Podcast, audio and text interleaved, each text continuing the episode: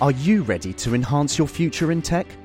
Then it's time to make your move to the UK, the nation that has more tech unicorns than France, Germany, and Sweden combined. The nation that was third in the world to have a $1 trillion tech sector valuation. The nation where great talent comes together. Visit gov.uk forward slash great talent to see how you can work, live, and move to the UK.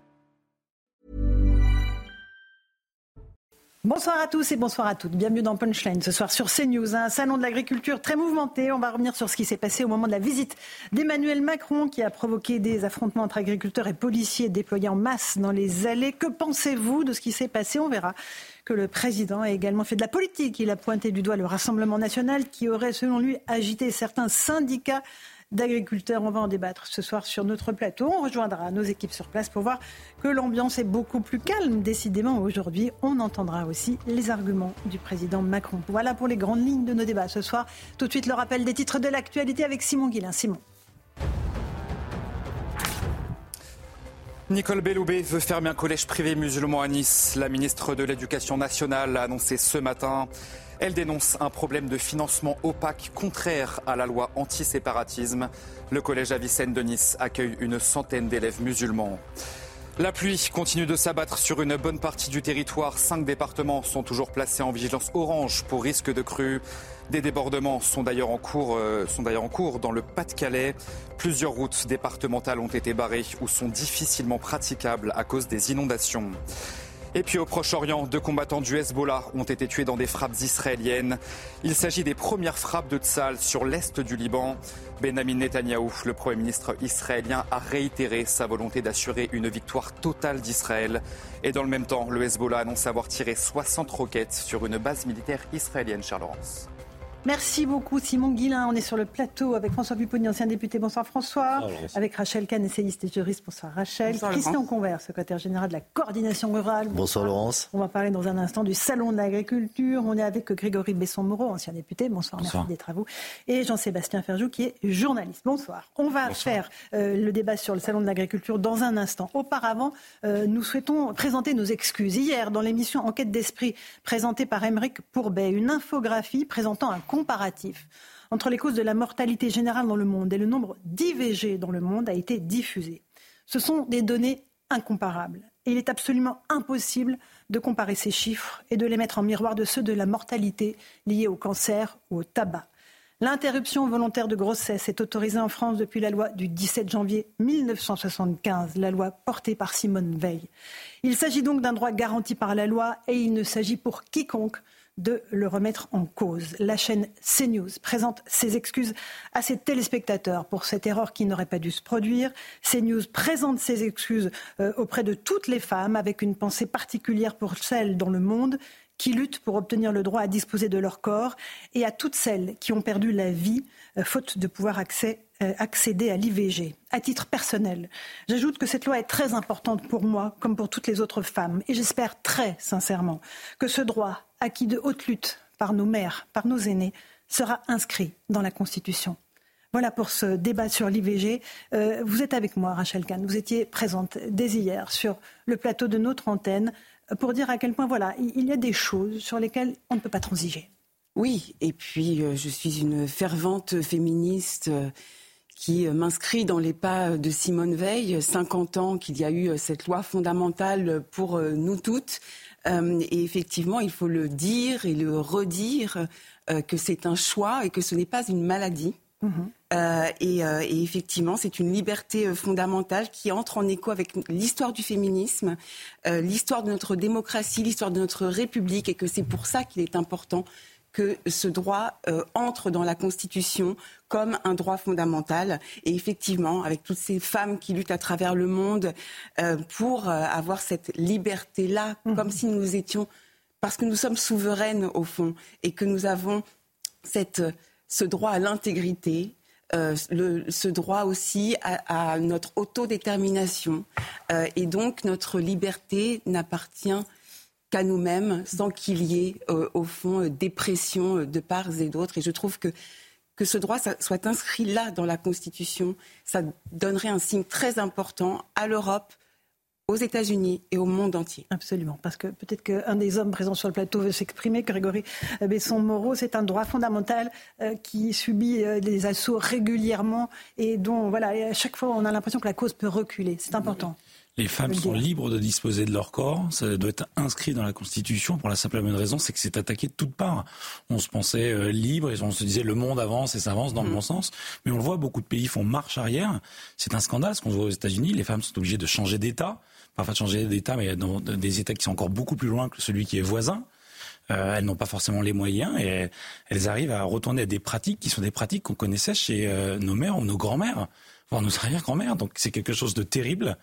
Et euh, pour être aux côtés de quelqu'un qui se bat tous les jours pour la mmh. liberté des femmes et cette non-discrimination, je peux vous assurer que ce qu'on a vu hier, forcément, ça, Bien entendu. Et c'est légitime. Et c'est pour ça qu'au nom de la chaîne CNews que euh, je représente ce soir, comme tous les soirs, il était important que nous présentions nos excuses aux téléspectateurs. Un mot, j'en sais, Ferjou ah, Et à toutes les femmes, hein, au-delà de, nos téléspectateurs. Un droit fondamental et sur, en réalité, je, je pense personne ne souhaite revenir euh, en France ni d'ailleurs euh, véritablement en Europe. Et moi, c'est pour ça que j'ai pas la même interprétation que vous sur la Constitution, mais pour des raisons plus de philosophie juridique que de droit, parce que bien sûr, c'est un droit sur lequel il ne s'agit certainement pas de revenir. Mais je crois qu'il ne faut pas se tromper.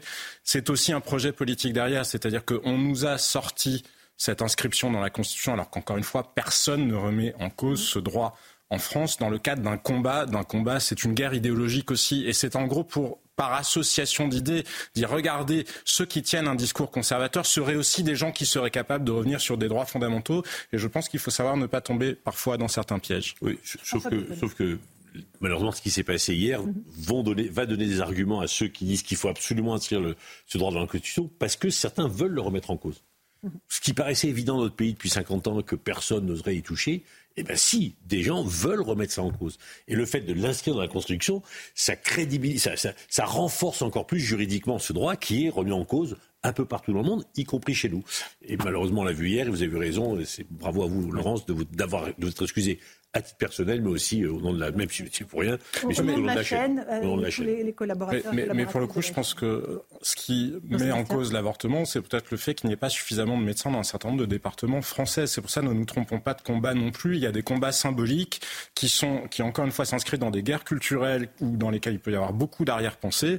Euh, la réalité, c'est que oui, en France, il y a des départements dans lesquels il est difficile pour les femmes de trouver euh, des d'avoir accès. Donc voilà, ne nous trompons mm. pas forcément de combat. Non, mais faut les deux. Il faut les deux. Il faut effectivement euh, la mise en œuvre, l'accès effectif euh, à ce droit, le fait de ne pas attendre six semaines pour avoir un rendez-vous avec un médecin, de manière très concrète, et aussi sanctuariser ce droit parce qu'il y a d'un côté effectivement des remises en cause à l'international euh, qui sont terribles et montrer justement qu'on est la France des Lumières, qu'on est la France de Badinter et la France de Simone Veil, mhm. mais aussi le fait qu'on ait d'un autre côté ces néo-féministes où, tout est dans tout finalement, où on a un gloubi-boulga, là on reprend les rênes en fait de ce qui est important et de ce qui ne l'est pas avec une hiérarchie et ce droit-là est un droit fondamental qui mérite de rentrer dans cette Constitution. Vous voulez dire un dernier mot, monsieur le député? Un dernier mot juste déjà pour vous remercier Laurence pour vos mots, euh, les mots que vous avez utilisés. Et puis effectivement, il y a ce droit fondamental, il y a surtout le fait qu'on doit trouver des médecins sur nos territoires. Il y a des départements où il n'y a pas de gynécologue il n'y a pas un gynécologue dans le département. Donc effectivement, on doit continuer euh, bah, de former, former, accélérer euh, les formations et puis installer euh, des médecins et des gynécologues dans tous nos départements français. Voilà. En tout cas, voilà, c'était important pour nous, aux yeux de Serge Nedjar qui dirige cette chaîne, aux yeux de tous les journalistes qui fabriquent ce que vous voyez à, l'antenne tous les jours, journalistes hommes et femmes, de présenter nos excuses pour ce qui a été diffusé à l'antenne hier, parce que ça concerne tout le monde. Voilà. Ben, les hommes comme les femmes, bien sûr. Les hommes comme les femmes. Dieu merci. Euh, voilà, on, va maintenant euh, reprendre le fil de, l'actualité avec euh, le Salon de l'agriculture. On va revenir, Monsieur Convert, avec vous sur ce qui s'est passé ce week-end. Vous étiez en partie ici, en partie au Salon. Au premier rang. Je le sais, mais on va voir aussi que ça chauffe à Bruxelles. Aujourd'hui, il y a eu véritablement des échauffourées et, beaucoup de violence autour de cette, du, du Parlement. Écoutez. Des pétards et des fumigènes en pleine rue bruxelloise. À proximité, la police pulvérise de l'eau sur des pneus en feu. Des centaines de tracteurs ont paralysé le centre de la ville, donnant lieu à des confrontations parfois tendues. Pour Morgane Audi, agricultrice, il est urgent de se faire entendre. L'Union européenne, ils ne nous écoutent pas. Ça fait un mois que les organisations de petits paysans, on demande un rendez-vous avec von der Leyen et elle ne nous donne pas de rendez-vous. Nous, ce qu'on veut, c'est arrêter définitivement l'accord de libre-échange entre l'Union européenne et le Mercosur. Et on veut des prix qui couvrent de façon obligatoire nos coûts de production. C'est ça nos demandes, parce que sans ça, on n'aura pas de revenus justes. Pas de revenus justes, mais en prime, une difficulté à faire perdurer les exploitations, comme l'explique Marianne Striel, présidente de la Fédération wallonne de l'agriculture. L'état de l'agriculture européenne est tel, il suffit de regarder euh, le manque de jeunes aujourd'hui pour reprendre nos exploitations, qu'il est évident que la Commission doit aller beaucoup plus fort, beaucoup plus loin et beaucoup plus vite. Les ministres de l'Agriculture et de la Pêche de l'Union européenne se sont réunis ce lundi pour échanger autour d'un plan de simplification des règles de la politique agricole commune. Christian Convert, on voit que la, grogne, elle n'est pas forcément, elle n'est pas uniquement française, elle est, européenne, elle est, européenne. Elle concerne tous les paysans d'Europe en vérité. Oui, ça a démarré comme ça. Déjà, les Allemands avaient démarré avant nous. On s'aperçoit ce qui se passe. Quoi. Chaque fois qu'il y a un politique qui se déplace, c'est la guerre. Bientôt, hein, parce que là aujourd'hui, ça commence à, fumer. c'est le cas de le dire. Mhm. Euh, donc bon, c'est c'est en Belgique. Euh, là, quand ça se passe, là, enfin à Bruxelles, euh, les Belges sont là. De toute façon, tous les pays sont prêts à. Ça va bouger jusqu'aux élections européennes. Hein. Oui, alors ça bouger, ça ne veut pas dire forcément de la violence. C'est ça que vous allez évidemment, j'imagine, contester. C'est la violence comme moyen d'expression politique, monsieur le député? Oui, il ne faut pas qu'il y ait de violence. On l'a vu en France. J'ai toujours dit que le combat était légitime. Le combat français était légitime. Il y a un combat européen qui a démarré. Mais moi, je me rappelle, lorsque j'ai fait passer la loi Egalim, parce que j'en suis l'auteur, euh, cette loi Egalim, en fait, on était le premier pays, la France, à mettre en place cette loi Egalim. Et quand on regardait à l'époque, il y a encore quelques années, 3-4 ans, les autres pays ne prenaient peut-être pas en considération ces besoins de leur monde, du monde agricole. On l'a pris en France. Et on voit aujourd'hui qu'avec tous les pays comme l'Espagne, le Portugal, les Allemands et autres, euh, se soulèvent et vont à Bruxelles pour dire il y a un problème. Quand le président de la République dit il faut un égalim européen, et que certains nous disent que ce n'est pas possible, mais moi je vois ces images-là et je me dis que bah, je pense que c'est possible. Je pense qu'on doit le travailler, ces, ces élections européennes qui vont être un, énorme challenge pour tous les candidats, pour toutes les têtes de liste, hein, tout parti confondu. Parce qu'à un moment donné, il faudra appuyer sur un bouton. Et j'espère que ce sera le bon bouton et que ce sera un égalime européen. Bon, euh, ok. François Pupponi, un petit mot. On est parti sur un temps long. Hein. Euh, on réglera pas tout, tout de suite. Euh, le président de la République aimerait que la crise, qu'on scelle la fin de la crise, mais la crise, elle va durer encore des mois et des mois parce qu'il y a des solutions très nombreuses à apporter. Il y aura des nouvelles lois qui vont être votées. Il faudra que l'Union européenne change un peu les règles. Il faudra que la, la, la simplification se mette en œuvre et ça va prendre euh, du temps parce que mm. quand on sait qu'on a une administration de simplifier, c'est pas aussi simple que ça. C'est le cas de dire. Donc voilà, moi c'est ce qui m'inquiète un peu, c'est qu'à la fois les agriculteurs attendent des réponses très précises et certains disaient bah, il faut que les comptes en banque soient remplis maintenant, enfin se remplissent à petit parce qu'on peut plus président s'est engagé à ce qu'à partir d'aujourd'hui, ça soit un peu le cas. Mais voilà, on est parti sur un temps long et le processus européen de modification de, de l'agriculture européenne, il est engagé. Et celui-là, il ne s'arrêtera pas du jour au lendemain. Mais le problème, c'est que le temps euh, de l'Union européenne n'est pas le temps des agriculteurs et, qui sont dans une instantanéité que l'inertie de la machine européenne mmh. ne permet pas, Rachel. C'est ce qui m'inquiète Il y a, il y a vraiment un problème entre ces deux timings, deux agendas. Mais la question du temps, euh, c'est vraiment ce qui était souligné dans la déclaration Schuman à la naissance de l'Europe. C'est presque inhérent euh, à l'Europe quand il disait que l'Europe ne se fera pas d'un pas d'un pas, mais avec du temps, etc., notamment l'Europe de la paix. Après, euh, peut-être que c'est malheureusement dans ce,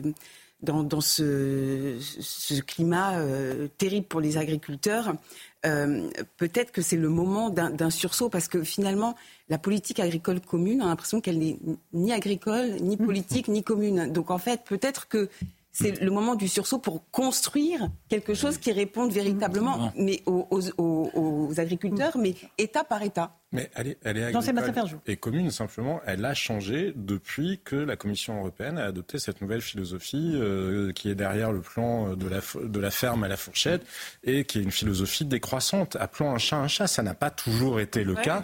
La politique agricole commune a beaucoup aidé non seulement l'agriculture euh, française, mais un certain nombre d'agricultures en Europe.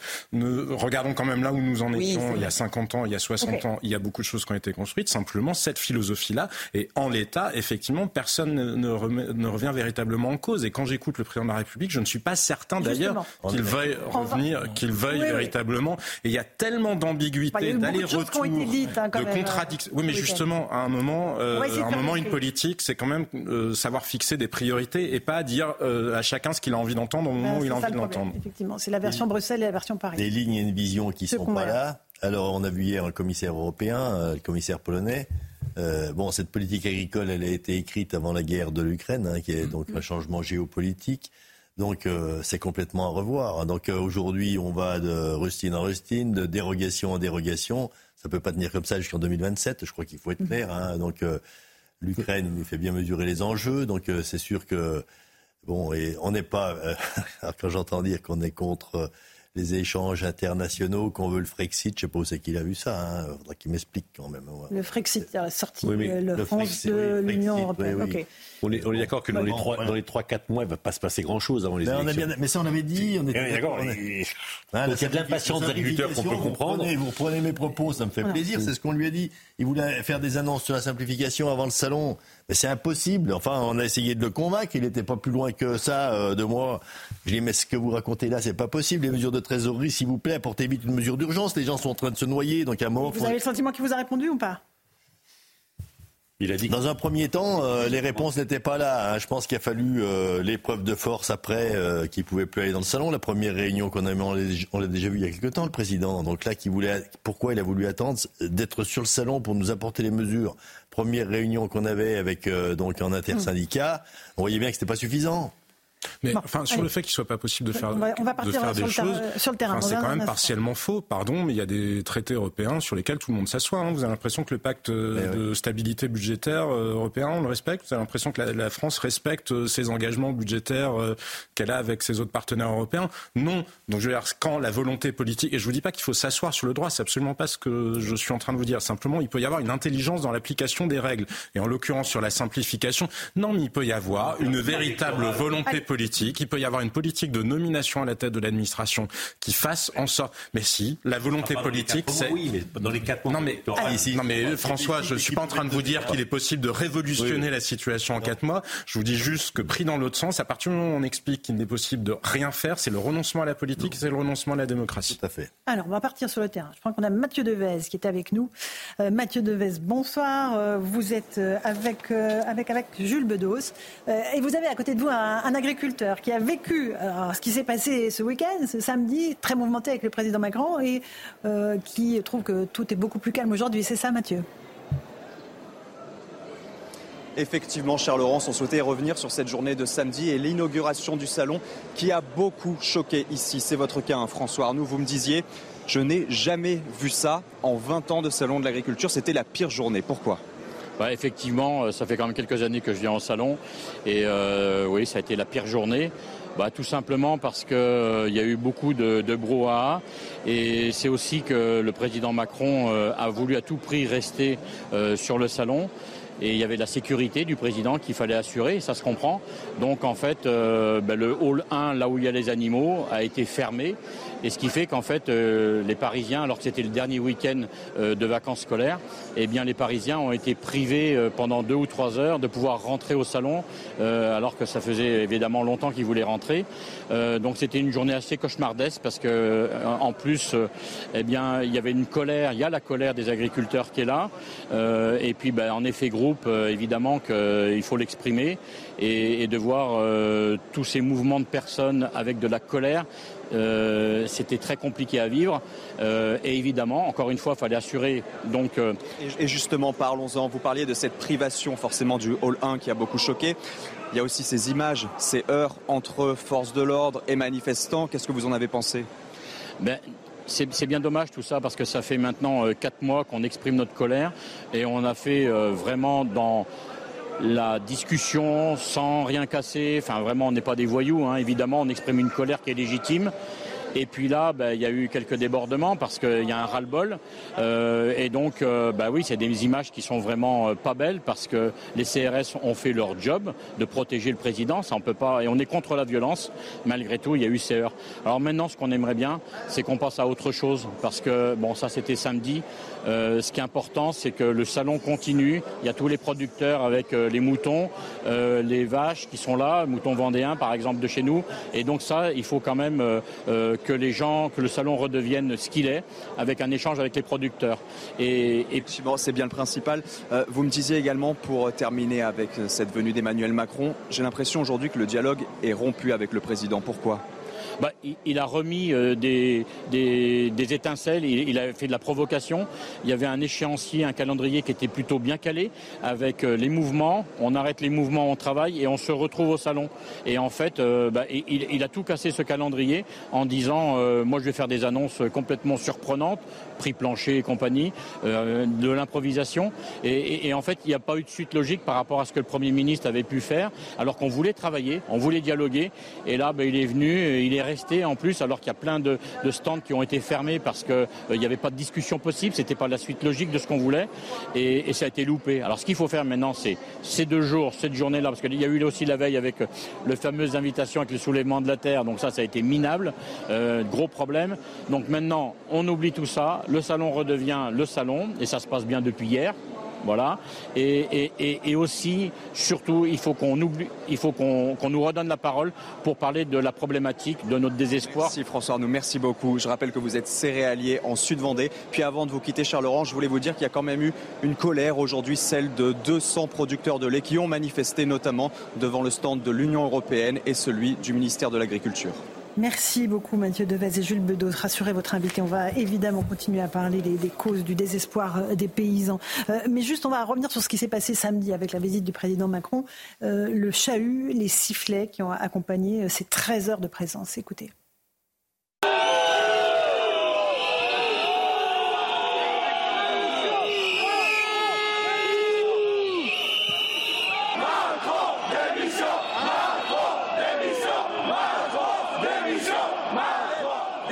Matin, j'ai tenu ce qui ne s'est jamais fait par un président de la République.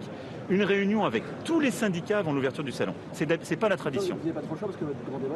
Non, non, mais euh, c'est pas le mien, c'était celui qui était demandé. Pardon, moi je fais, j'essaie de faire ce qui est utile. Pour la première fois, il y a une réunion intersyndicale. Je réunis les gens.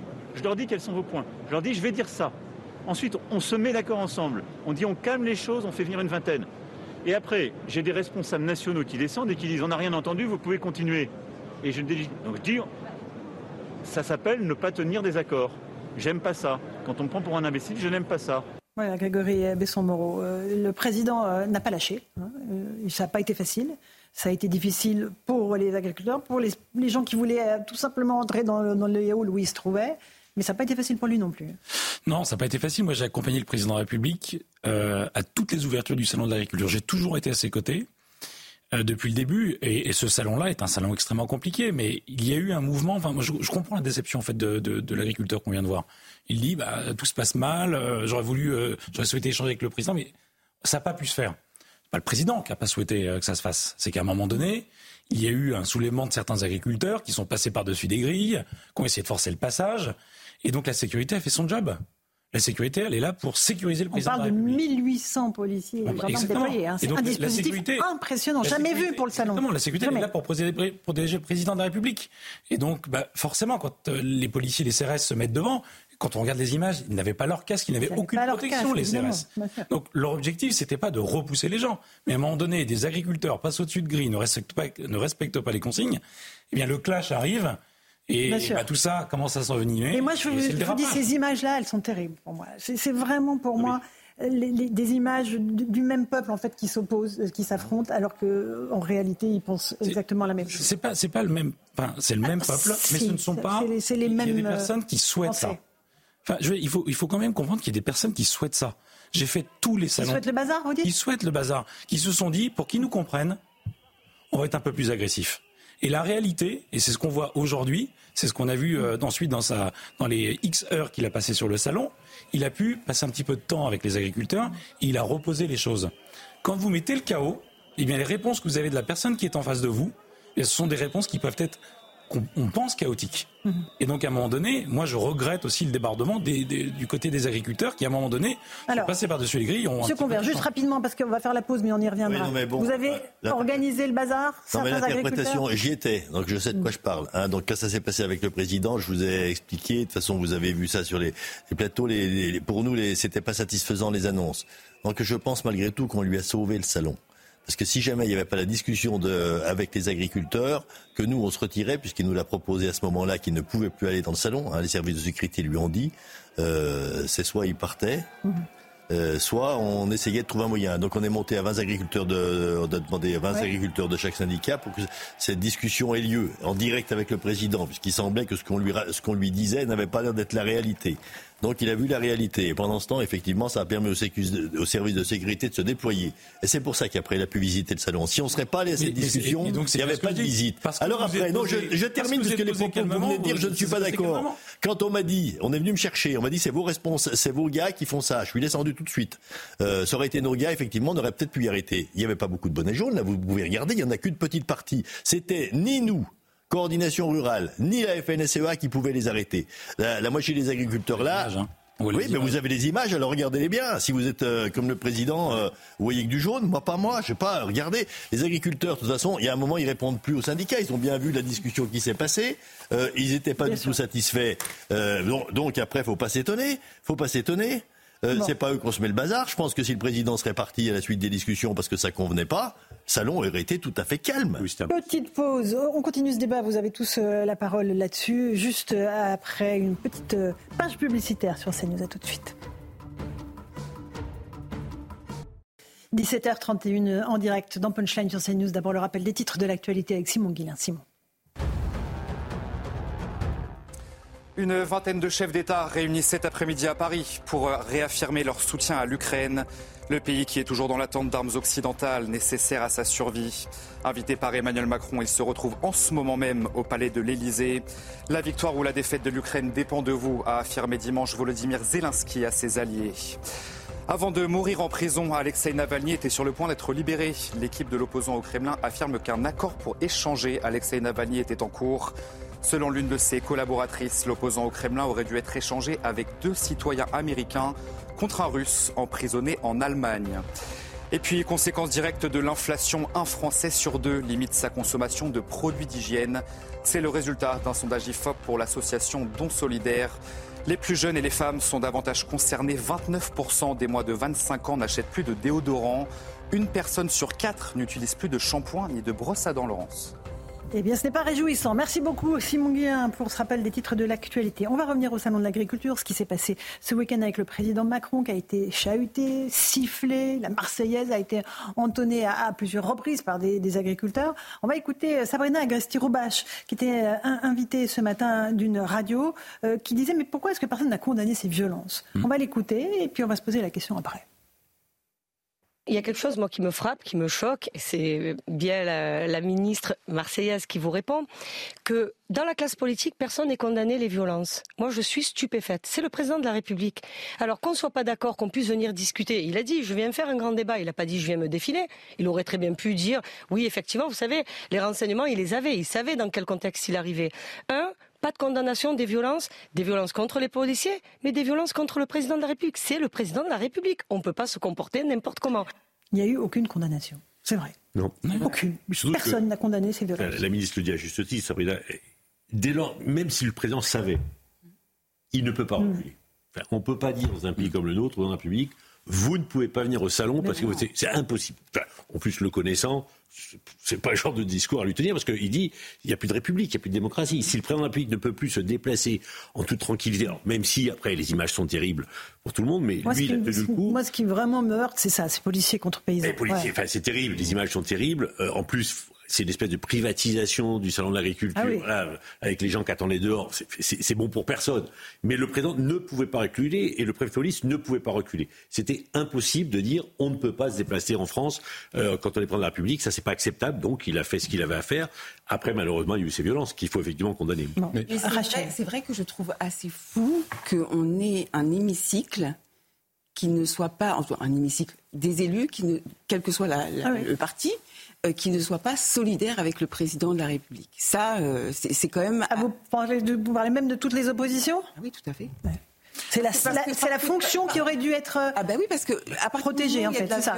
exactement. Mm, mm, mm. Bah, même le principe sur une autorité, bah, Bien sûr. Oui, J'entends. Jean-Sébastien, moi, je suis député. Tout à fait d'accord avec Madame Agresti-Roubache sur le fait que oui, rien ne justifie jamais la violence. Et effectivement, euh, ça mérite euh, d'être condamné. Le président de la République a le droit de pouvoir euh, se déplacer et d'aller où il le souhaite en France, parce que au-delà de la personne d'Emmanuel Macron, c'est la fonction et c'est ce qui qualifie un État de droit.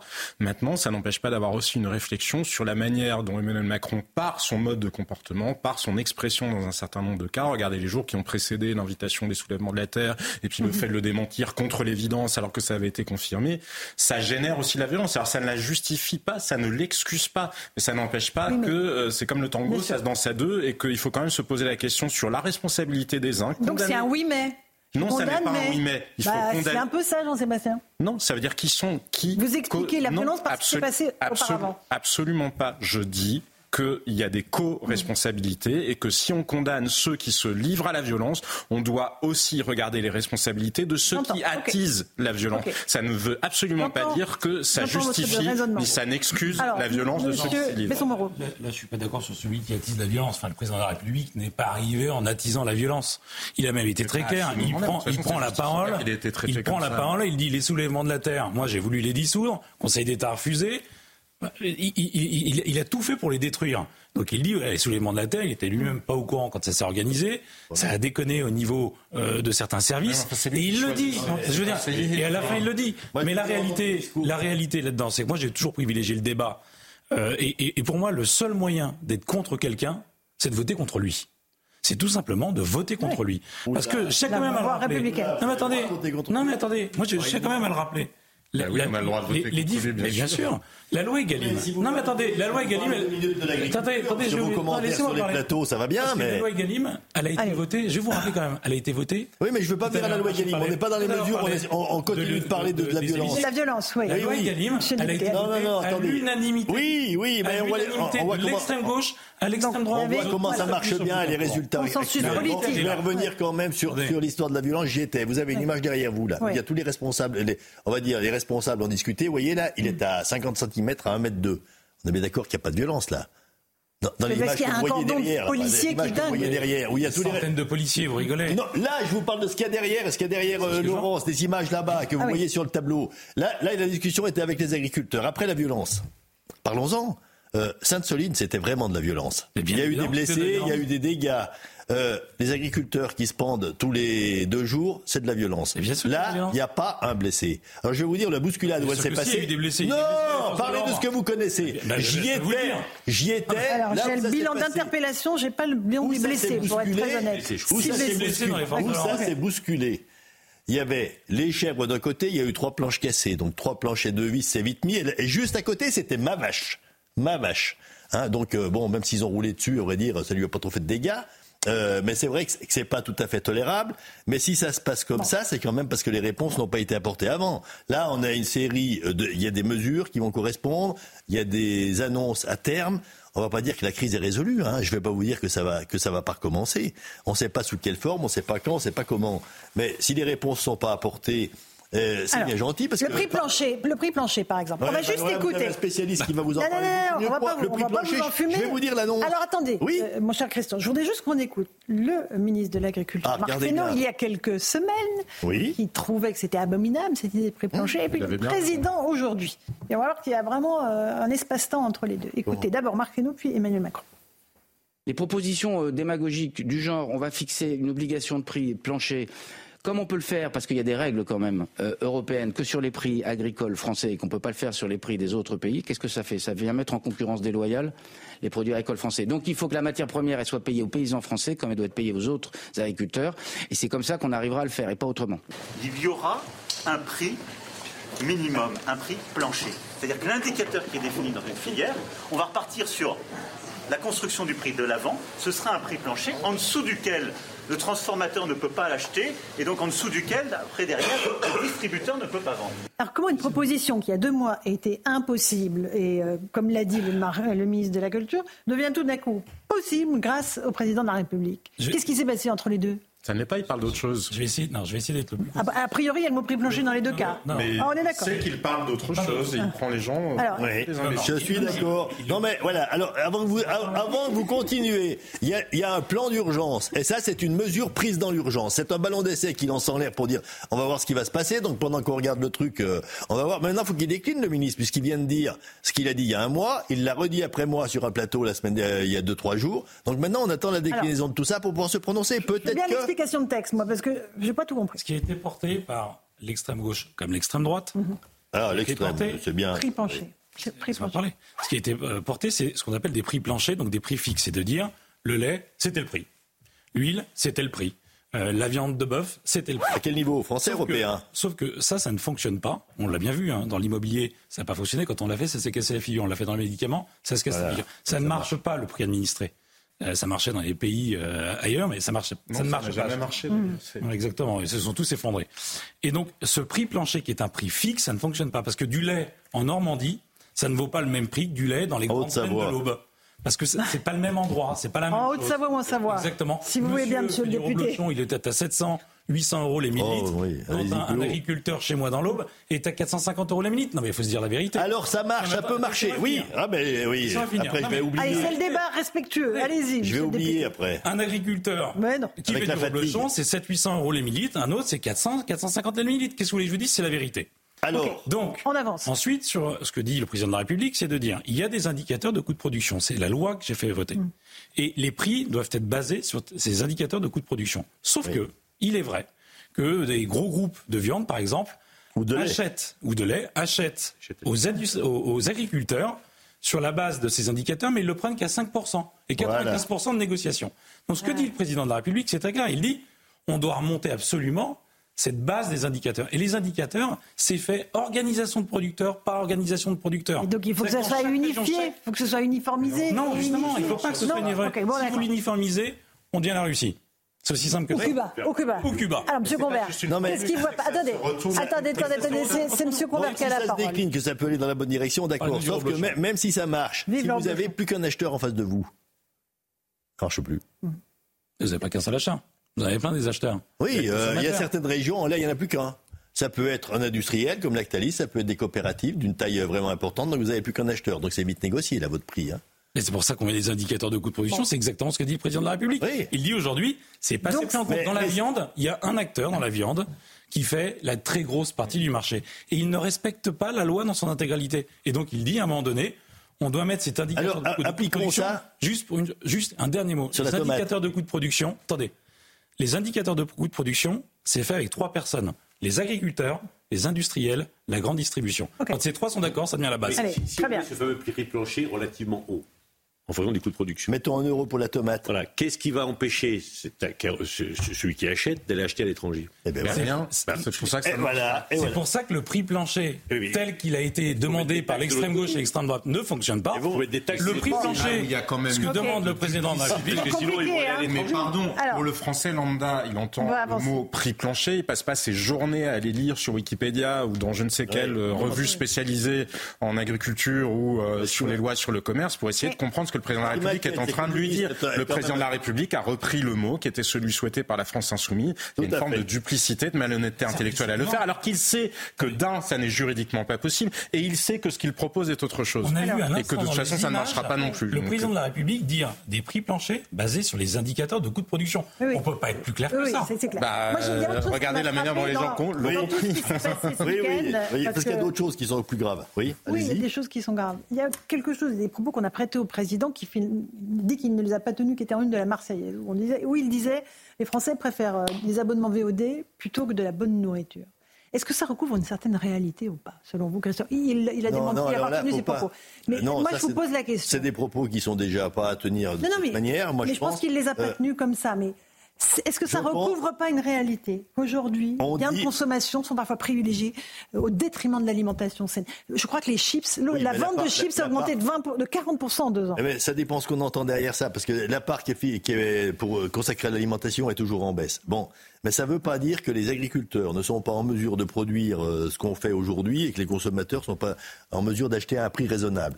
Il y a, il y a tout l'intermédiaire à regarder. J'entends, mais ça doit vous désespérer, ça, ce constat. Ah ben oui, euh, bien sûr. Mais on, parlait, euh, après il faut des exemples derrière, on parlait avec un producteur d'œufs, il dit, moi, 2 centimes sur les œufs, ça change complètement la donne. Euh, voilà. Euh, et ça peut être pareil sur le lait, ça peut être pareil sur beaucoup de produits.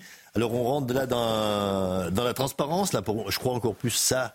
Euh, l'application de la transparence, là, c'est Bruno Le Maire, donc pour le coup, je suis d'accord avec ses propos, mais je suis pas ah. toujours d'accord. Qu'est-ce qu'il a dit Quand il dit la transparence n'étant pas appliquée, le consommateur est trompé et le producteur est volé. Mhm. Donc quand le producteur est volé, les voleurs, normalement, c'est qui qui s'en occupe?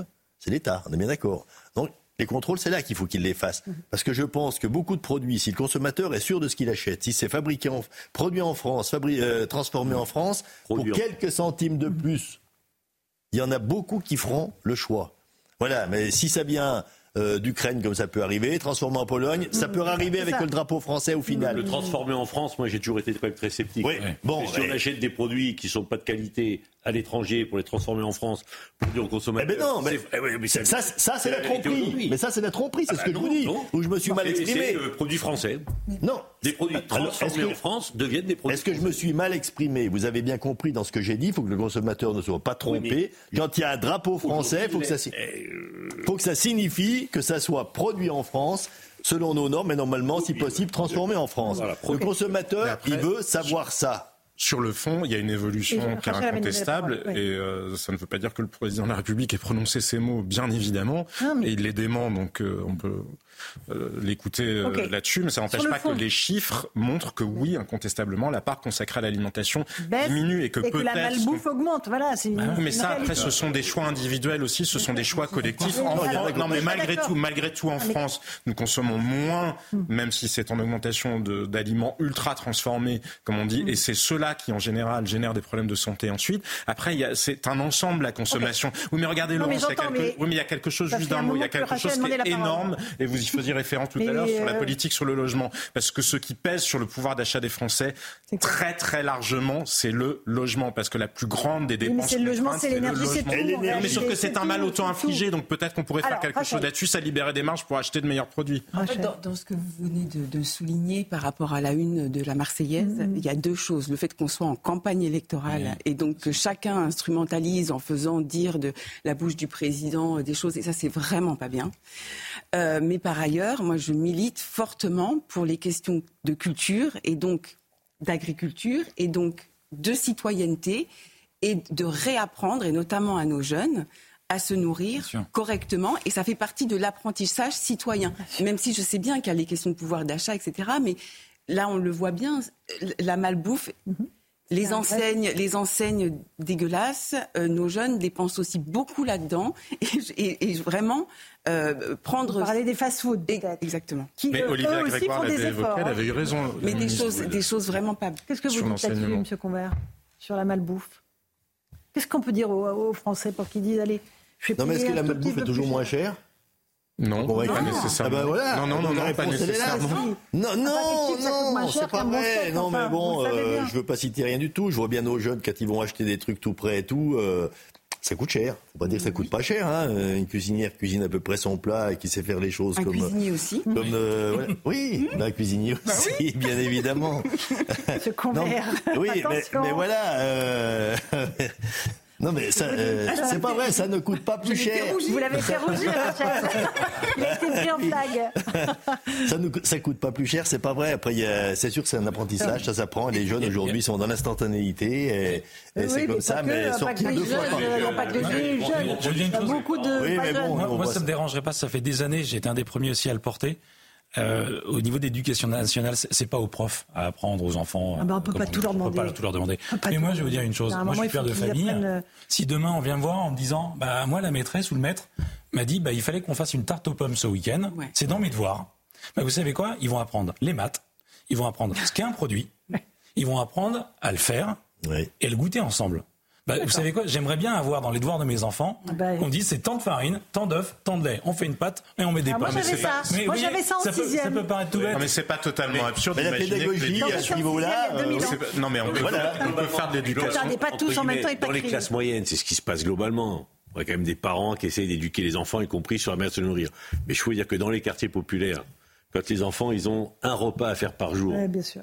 Et la mère de famille qui est seule à la maison, elle va euh, où elle peut acheter euh, des chips, des machins, elle donne à manger aux enfants, et c'est comme ça que ça se passe. Oui, mais il faut pas qu'on Mais rentre dans ça cette logique. pas Ah, non, non, non, d'accord, mais, non, mais mais comment on fait mais, mais- mais- non, mais je dis pas que ça coûte moins cher. Mais Ah. comment on fait par rapport aux familles les plus défavorisées? On parlait du mal logement. Il y a combien de millions de personnes qui dorment dans la rue? Ouais. Et quand on peut leur expliquer, eux. on oui, sait mais- très bien, on sait très bien que ça coûte quand même beaucoup plus cher cette malbouffe. Oui, il faut oui, arrêter mais- de penser quand Oui. vous envoyez vos Non, gamins non, mais dans un on est- McDo, on pour pas les citer. Mais on est à entièrement de la fin, d'accord. Ça vous coûte. Mais il y a, 50 il y a aussi toute une euh, éducation euh, qui toute doit être faite à, à- à l'école et dans les écoles malheureusement. Moi j'ai été maire d'une ville pendant 20 ans. Et pour avoir le prix de sortie le plus faible pour que les enfants, les parents puissent payer les 3 ou 4 euros par jour pour les enfants, on prend du bas de gamme. hein. C'est pas, c'est pas, Mais c'est pas- sur, sur l'éducation elle-même, moi je pense que c'est pas totalement absurde. On fait bien de l'éducation, on fait bien de l'éducation sexuelle. Ça peut, il s'agit pas d'y consacrer des heures et Non, des mais ils heures ont besoin d'apprendre à lire, écrire et compter. Mais l'un n'empêche pas l'autre, Laurence. Il y avait des moi, je suis désolé quand j'allais à l'école et je pense que je sais à peu près lire, et à peu près compter. Mais je me Vous souviens devez à être l'époque. très ça vieux s'appelait- alors. Vous devez être très vieux. Non, j'étais particulièrement intelligent. Non, je plaisante. mais exactement, c'est pour ça que je le disais. Mais il y avait, crier non, fort, mais il y avait une matière qui s'appelait vous Et ben, je suis désolé, ça faisait partie. On apprenait. Rachel, Mais non, mais c'est pas des principes. Ce sont des principes Non, non, qui ne sont mais- pas si allez, compliqués que et ça. Il n'y a pas besoin d'y consacrer 80 heures par Et an. ensuite, sur la culture et sur nos patrimoines, alors il y a différents stands, etc. Et c'est vrai que ce salon, c'est le salon international de l'agriculture. Il faut bien placer international qui doit rayonner cette Ouais. plus grande ferme du monde euh, qui est à la porte de Versailles. Donc c'est pas rien. On a d'un côté les arts de la table qui sont au patrimoine de l'humanité.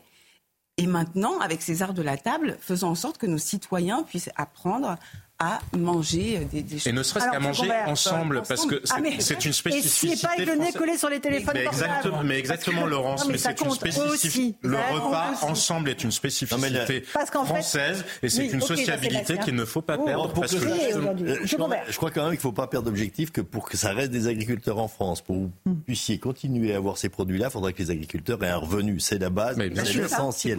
Et bon, il ne faudra pas qu'on dévoie trop le débat là-dessus. Euh, pour l'instant, les solutions sont pas trouvées. Voilà, il y a des mesures d'urgence, c'est- pour l'urgence, mais le, le- le revenu à terme n'est pas trouvé. D'accord. Mais j'aurais bien aimé que vous me posiez deux questions par rapport euh, Allez-y. à notre caractère. On est aujourd'hui euh, stigmatisé. Ah, alors vous savez quoi, on va en parler dans, dans- dans- alors, Eh ben, on si fait, on parlez dans la deuxième partie de l'émission. là-dessus avant de partir, parce que vraiment. Oui, je parce que là-dessus, je pense que vous n'allez pas être très content d'être stigmatisé et assimilé euh, à des partis politiques qui, euh, dont on dit voilà, qui sont cachés derrière les boulets jaunes. Et on va en parler dans un instant. Alors si on en parle, je Mais- serais bien content de répondre avant Un de dernier mot sur la malbouffe. Vous dites aujourd'hui bien manger et faire la cuisine soi-même. Ça coûte pas plus cher qu'aller dans une enseigne de fast-food ou prendre un sandwich. Ben, moi, euh, Mais surtout pas bon. d'acheter des produits Alors, je transformés. crois que j'ai posé la question. Ce que je vois chez moi, c'est exactement comme ça que ça se passe. Je pense qu'en agriculture, quand on, on vit à la maison et tout, euh, bon voilà, on a des dames qui cuisinent plus que moi, ça je reconnais. Euh, ça m'arrive des fois à choses, barbecue et tout, mais je vois bien quand on va acheter des produits euh, fast-food, euh, McDo et tout ça, ben, on trouve que ça fait cher quand même par rapport à ce qu'on fait. Quoi. Burger King, qu'est-ce qu'on Euh, vous avez- voilà, on Mais c'est pas seulement ça, ce sont aussi les plats tout faits. que Vous faites un plat de bœuf bourguignon, euh, ça vous dure que deux, d'aller- trois jours.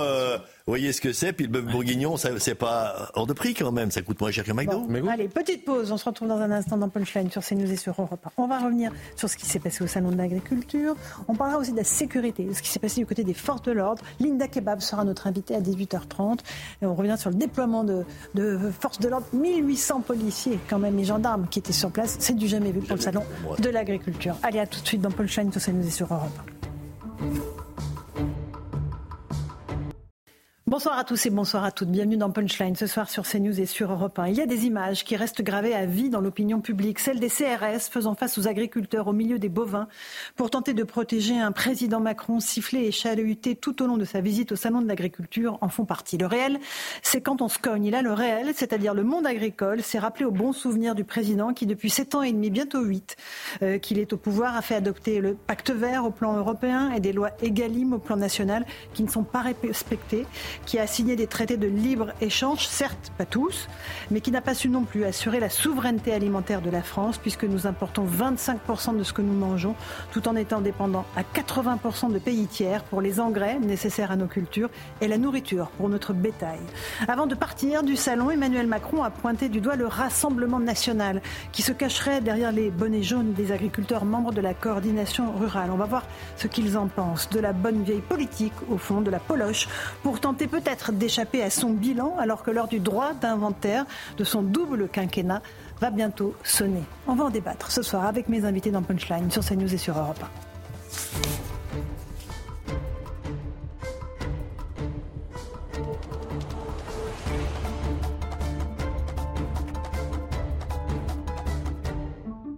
Il est 18h, bienvenue sur Europe 1 et sur CNews. D'abord le rappel des titres de l'actualité. Deux combattants du Hezbollah ont été tués dans des frappes israéliennes. Il s'agit des premières frappes de Tzal sur l'est du Liban. Le premier ministre israélien, Benjamin Netanyahou, a réitéré sa volonté d'assurer une victoire totale d'Israël. Dans le même temps, le Hezbollah annonce avoir tiré 60 roquettes sur une base militaire israélienne.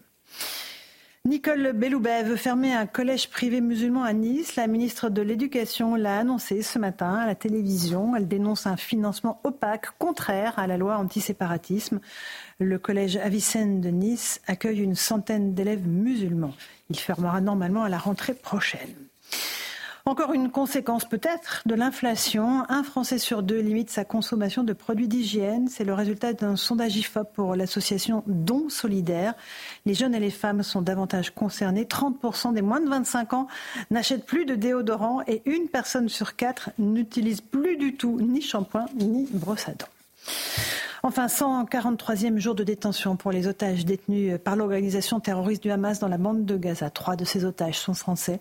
Ils se nomment Ofer, Orion et Oad. Nous pensons à ces otages ce soir et à leurs familles. Nous demandons une fois de plus leur libération immédiate et sans condition.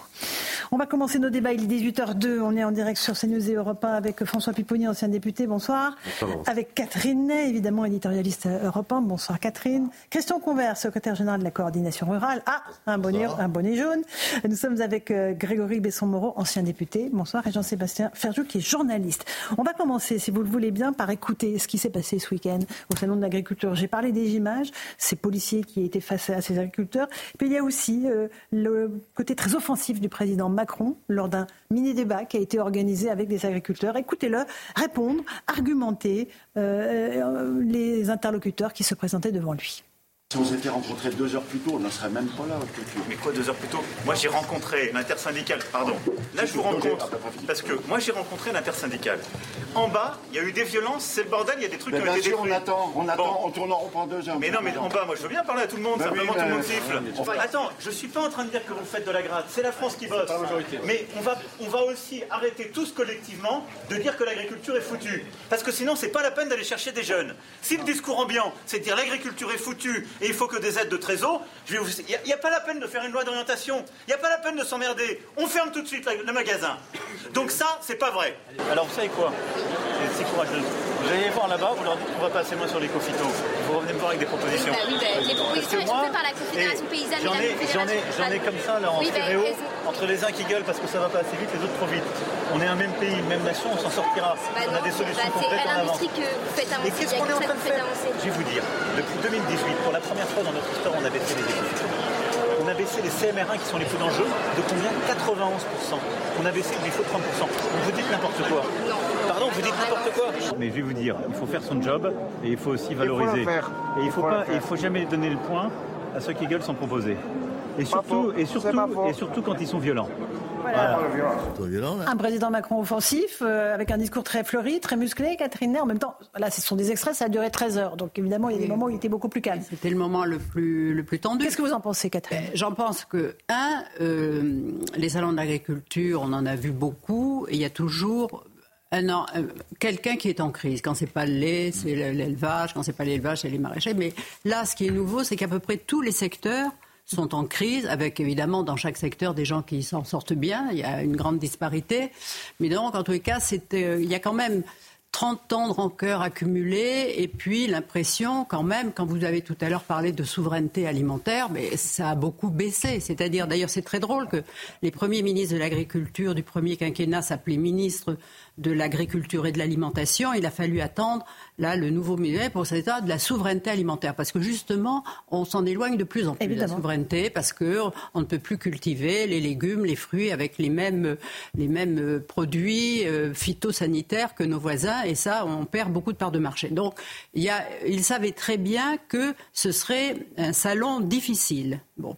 L'an dernier, il y était resté 14 heures. Là, il y est resté 13 heures. Mais là, il est arrivé en soufflant sur les braises avec sa fameuse invitation de, des soulèvements de la terre, ce qu'il a absolument nié. Euh, oui, mais enfin, euh, je veux dire, qu'il l'a présenté aux journalistes, c'est quand même ces deux conseillers agriculture et qui ont bien précisé que le président avait envie de faire venir des gens qui d'habitude se euh, faisaient un peu de chahut dans les salons. Et il avait sûrement l'idée, dans le grand débat, de réunir les pour, les contre et de sortir de là mhm. comme grand coordonnateur, conciliateur de tout le monde. C'était sûrement ça, quoi.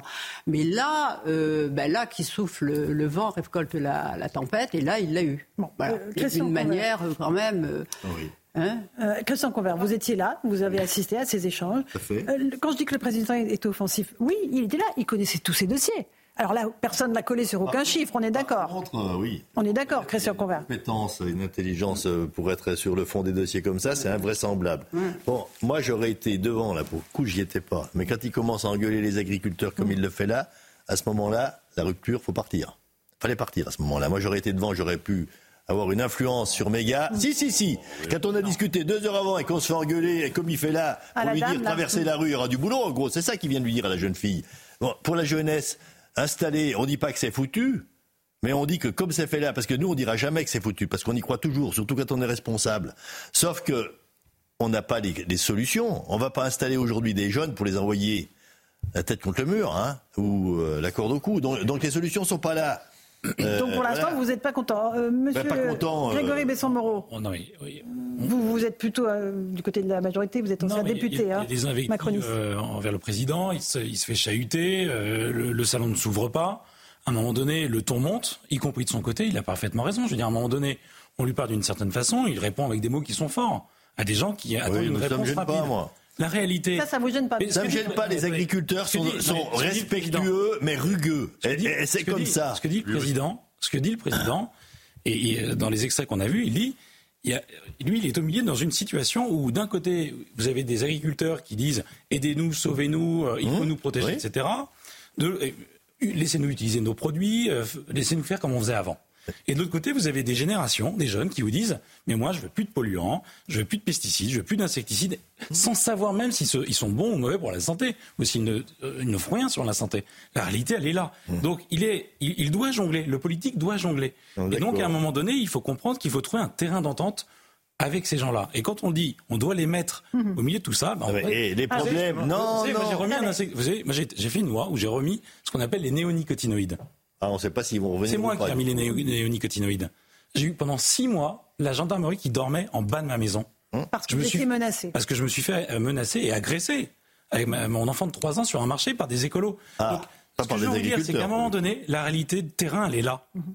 Vous avez un monde agricole qui est en demande, et ils ont raison, vous avez raison, et vous avez un autre monde qui dit mais nous, on veut consommer différemment. Moi, je veux plus de viande, moi, je veux plus de pesticides, je veux plus d'insecticides, et je veux surtout payer moins cher. Mhm. Elle est là la réalité. Et donc il faut trouver ce bon équilibre. Alors, non mais eh, parler de soulèvement de la terre, nous la terre on la travaille, on la soulève, pas de la même manière et puis pas dans le même objectif. Euh, après, euh, on a opposé les gens, tout simplement. Là, on a opposé là ce qu'ils voulaient faire. Même avec les associations, euh, c'était quoi le but? C'était pas d'aboutir à, des solutions raisonnables. il n'a pas découvert hier matin les problèmes. C'est ce qu'on lui a redit. Écoutez, ces documents-là qu'on vous donne, vous les avez reçus il y a deux ans. On reprend quasiment les mêmes choses qui sont déjà développées. Euh, les réponses, il n'y en a jamais eu. Elles, devaient, elles auraient pu avoir lieu avant le salon. Allez, on continue ce débat, mais on va partir sur le terrain au salon de l'agriculture, monsieur va rejoindre Thomas Bonnet et Charles Pousseau. Euh, le défilé des politiques a continué aujourd'hui, Thomas, mais alors dans une ambiance nettement plus calme, on est d'accord? Oui, absolument, Laurence. D'ailleurs, euh, Jordan Bardella a dès hier insisté sur le contraste entre sa visite au Salon de l'agriculture et celle de la veille du président euh, de la République. Défilé de politique depuis euh, ce matin avec, par exemple, trois têtes de liste aux européennes. Manon Aubry pour la France Insoumise, François-Xavier Bellamy pour les Républicains et donc Jordan Bardella pour le Rassemblement National pour son deuxième jour de visite consécutif.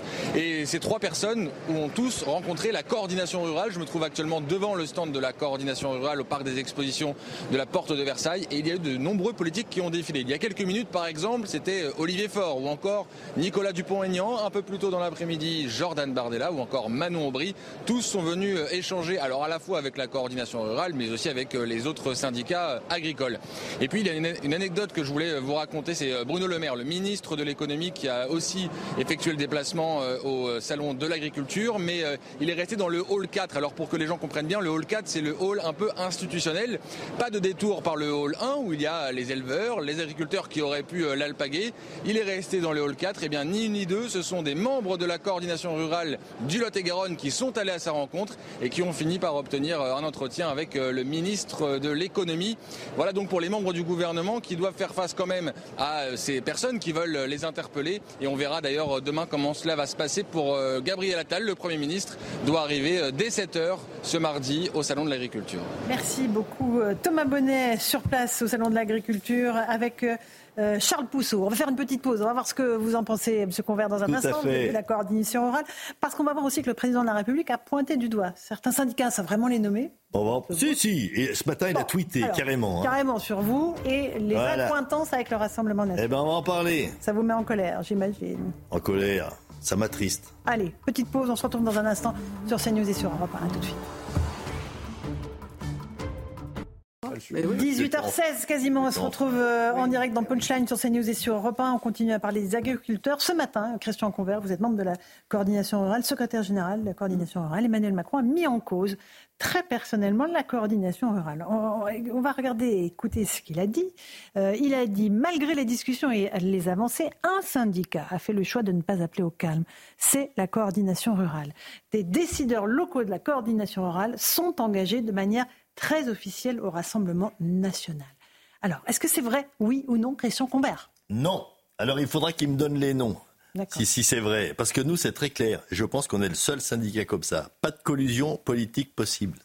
Nos statuts sont très clairs. Le premier responsable, jusqu'au niveau départemental, qui s'engage dans un parti politique, quel qu'il soit, même si ça serait mmh. dans le, parti présidentiel, est automatiquement éliminé, exclu. exclu. D'accord. Voilà.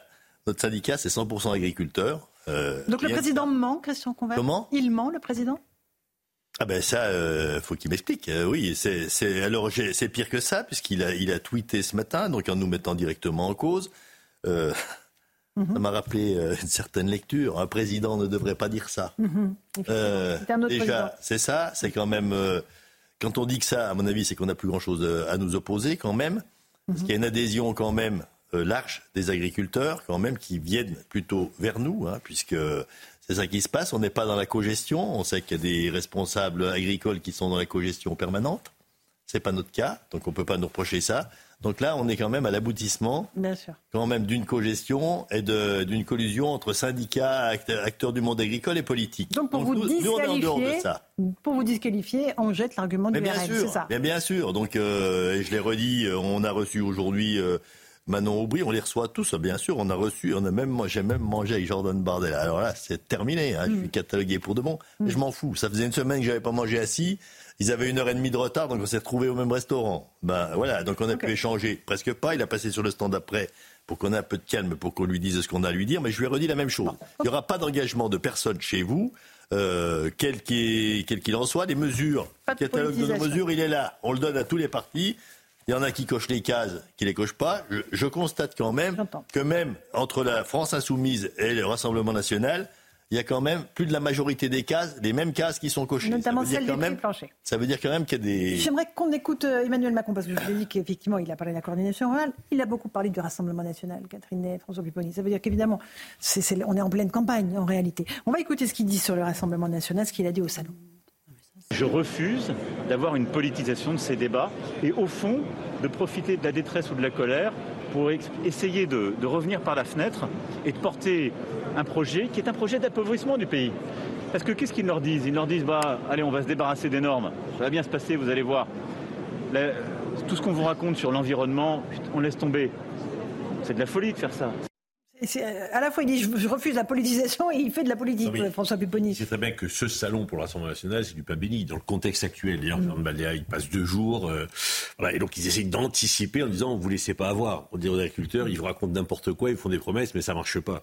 Et, et le président de la République, il est pris entre la volonté de lutter contre le réchauffement climatique et de prendre des mesures pour lui dire, mais qui pose des problèmes aux agriculteurs, et puis d'un autre côté, de lâcher aux agriculteurs. Donc il est en difficulté, et l'Assemblée nationale, lui, va, dire aux agriculteurs ce qu'ils ont envie d'entendre. Donc effectivement, euh, non, non, mais je, ne dis pas qu'ils ont je dis pas que les agriculteurs vont se laisser avoir, hein, mais je dis que le, Rassemblement national va faire de la politique en disant, vous inquiétez pas, quand on sera là, tout ira mieux. Catherine Ney. Non, moi je crois qu'il a vraiment peur que le, Rassemblement national fasse un gros score aux européennes, mais euh, ces attaques contre le Rassemblement national, ça a commencé euh, le, sa, sa, conférence de presse où tout d'un coup, d'ailleurs, ça a réveillé tout le monde, vous vous souvenez, là tout d'un coup, en disant que c'était un parti qui avait un, programme épouvantable pour le pays économiquement. Et puis après, euh, il, avait dit quand même qu'il appartenait à l'arc républicain pour dire après à l'humanité qu'il n'y appartenait plus. Il y a eu aussi la suspicion de leur euh, qu'il ne fallait pas qu'ils participent à, mhm. l'hommage à l'hommage Manouchian. Et là, euh, donc, euh, il dit mais parce que plus personne ne, s'oppose, il trouve qu'il y a une espèce d'acceptation générale et que lui, lui est seul qui va se battre contre le Rassemblement national, alors que souvenez-vous, quand il avait fait les, rencontres de Saint-Denis, il avait lui-même téléphoné à Jordan Bardella pour qu'il vienne à cette réunion. D'ailleurs, il est arrivé, ils échangeaient des clins d'œil quand François Bayrou parlait, pour montrer comme ça qu'il y avait une connivence.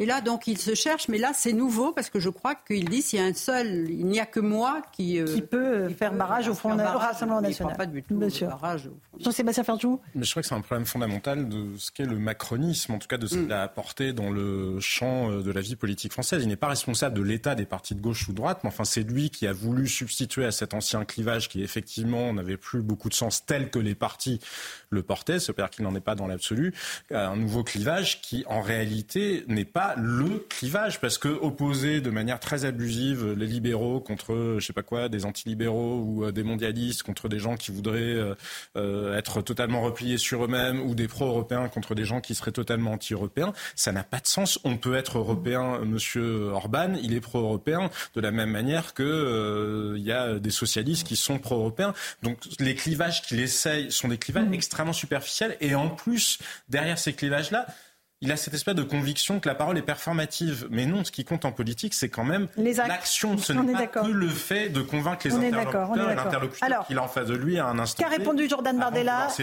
Réponse de Jordan Bardella. Il ne se rend pas compte de la violence, de la brutalité qui est la sienne dans l'exercice de son mandat. S'agissant de l'agriculture, les mesures qu'il a précisément depuis une décennie ont contribué à aggraver la situation du monde agricole et à aggraver l'effacement rural. Pour la réponse de Jordan Bardella. Euh, tout à l'heure, dans mon petit sommaire à François Pupponi, je parlais du pacte vert. Euh, c'est quand même lui et sa majorité qui l'ont fait adopter. Des lois Egalim qui ne fonctionnent pas. ça fait huit ans qu'il est au pouvoir, Emmanuel Macron. C'est pas comme s'il venait d'arriver. C'est bien la difficulté du président de la République. Sur ce sujet-là, il a fait un choix et maintenant, il en paye les conséquences. Donc il essaie maintenant de trouver des solutions pour aider l'agriculture. Mais ce qui arrive aujourd'hui dans l'agriculture, c'est pas lui qui l'a voulu. Mais les mesures prises depuis huit ans n'ont fait qu'accélérer un peu les choses. Et effectivement, euh, quand on voit Jordan Bardella, le risque d'avoir un score très haut du Rassemblement national et même le risque de voir euh, Marine Le Pen gagner l'élection, il est réel. Mmh. Et, pour le président de la République, finir deux quinquennats en laissant la place à Marine Le Pen, c'est quelque chose de terrible. Donc il voit bien que c'est ça qu'il doit sauver mmh. avant la fin de son mandat. Mais peut-être que plus... Oui, mais on n'est pas. bon, on n'est encore pas aux élections euh, présidentielles. Bah non, il y a l'élection européenne à passer. Euh, je pense qu'on voit bien quand même que cette politique agricole n'est plus bonne. Et on a rencontré le président polonais justement de la commission agricole cette politique agricole a été écrite avant euh, l'Ukraine, avant les problèmes de l'Ukraine. Et aujourd'hui, tout est bouleversé. Donc cette politique, elle est à réécrire. Donc on ne va pas attendre 2027. Euh, je pense que va ça ne va pas se faire dans les six mois, ça va forcément se faire après l'élection européenne. Donc on va dire que la pression, va continuer jusque-là, hein, parce que les mêmes hommes écriront la même politique. Mais, mais quand même, je, je trouve que cette focalisation sur le Rassemblement national, elle est totalement délétère. Parce qu'on peut effectivement critiquer le Rassemblement national, euh, je veux dire, en tant que libéral. Pointer du doigt ses incohérences. vous en parler pendant ses errements. Mais bref, oui, ou ses incohérences, ou le défaut euh, de travail parfois. Mais bref, à l'arrivée, ce qui se jouera à la fin des deux mandats d'Emmanuel Macron, ce ne sera pas à qui il donne le pouvoir, ce sera l'État de la France. Les Français, eux, ce qu'ils vivent, c'est leur vie d'aujourd'hui. Ils se fichent un peu en soi. Enfin non, ils s'en fichent pas, mais bref, quand même, ce qui compte, c'est le niveau de leur fiscalité. C'est est-ce que les emplois que nous créons sont des emplois qui permettent une, une, intégration économique et sociale. Y a-t-il suffisamment de logements? Est-ce que euh, la France est respectée dans le monde? Enfin, ce sont quand même tous ces points-là qui se jouent. Et on a l'impression dans le commentaire politique ou dans le débat public que finalement la seule chose qui compte, c'est euh, qui va gagner les élections européennes ou qui succédera à Emmanuel Macron. Ben non, ce qui compte, c'est le niveau de vie des Français, leur sécurité, et ce qui fait que la France est un pays qui a un avenir désirable. On est bien d'accord que les réponses à apporter, c'est lui qui va les apporter, c'est lui qui est au pouvoir, c'est pas le Rassemblement national. Donc les réponses à apporter vont pas se faire en critiquant le Rassemblement national. je suis d'accord avec vous. Ça, je vais vous dire, c'est l'action. On, s'en contre aujourd'hui. On s'en contre-fout ça. Donc euh, les, c'est pas en critiquant le Rassemblement national qui va apporter les mesures qui sont apportées dans les, dans les quelques mois. en tout cas, pas en ne faisant que ça. voilà. non, mais bon, et puis en, et en plus, en nous associant et en voulant nous marginaliser, marginaliser en faisant ça, je crois que ça marche pas. Ah oui, mais ça, ça marche pas. Les gens, Alors, il y a autre chose qui m'a intéressé dans les, dans les déclarations politiques du week-end, c'est aussi ce qu'a dit Maud Bréjon. Elle était ce matin l'invité de CNews et Europe 1, député de la majorité, euh, sur la question de, du plan éco-phyto, de tout le, tout le plan de la transition écologique. Écoutez, elle a des mots qui sont assez cash. Écoutez Maud Bréjon interrogée par Sonia Mabrouk.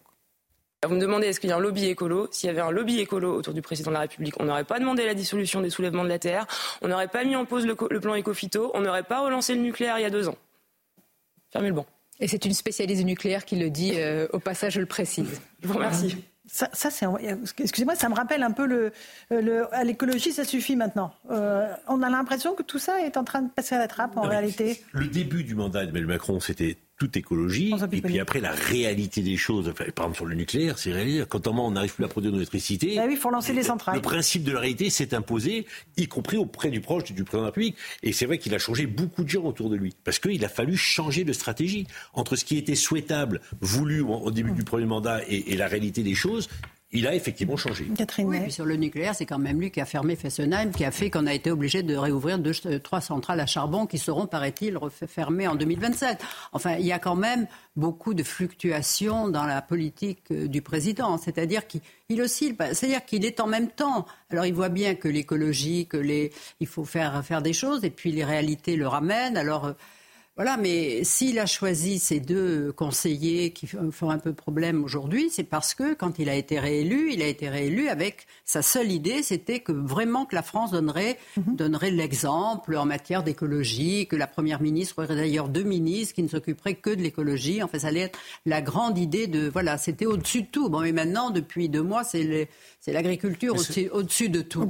Donc, mais les, Tant mieux. oui, pour nos agriculteurs. A quand même un défaut, un défaut intellectuel, je trouve, dans le raisonnement du président de la République, parce qu'on peut décider de faire du dérèglement climatique ou de la lutte contre le dérèglement climatique une priorité, parce qu'incontestablement c'est un enjeu majeur pour l'avenir de l'humanité, sans pour autant choisir des conseillers qui ont une vision décroissante Alors de l'écologie. c'est les deux qui auraient euh, proposé l'invitation au mais voilà, de la parce que ce sont deux choses différentes. Il y a d'autres gens qui sont porteurs d'autres visions de l'environnement et de l'écologie, et Emmanuel Macron, comme d'ailleurs un certain nombre de ses prédécesseurs, y compris il parle tellement fort qu'on peut pas l'arrêter. Non mais euh, on parlait tout à l'heure justement du pouvoir d'achat des consommateurs. Je pense que, enfin, pour nous, c'est une faute, hein, parce que voilà, le bon sens nous disait que le nucléaire, il fallait pas l'arrêter. Quand on voyait ce qui se passait, on se dit mais c'est de la folie. Mm. Ça a renchéri tout le coût de l'énergie. Donc, ce, qui met, ce que le consommateur met aujourd'hui dans l'énergie, dans, dans, le coût de ses factures, il le met pas dans l'alimentation. Et je pense que rien que ça, ça se trouverait l'agriculture. Donc aujourd'hui, il y a un, volte-face qui s'est fait sur l'énergie, il y a un volte-face qui est en train de se faire sur l'agriculture, mais ils étaient avertis, ça allait trop vite. Alors, faut pas qu'on dise par là et qu'on fasse croire que les agriculteurs sont contre l'écologie. Certainement pas. On sait bien qu'on devra s'adapter euh, sur beaucoup de domaines et on va le faire mais dans la mesure où c'est supportable économiquement, sinon on disparaîtra.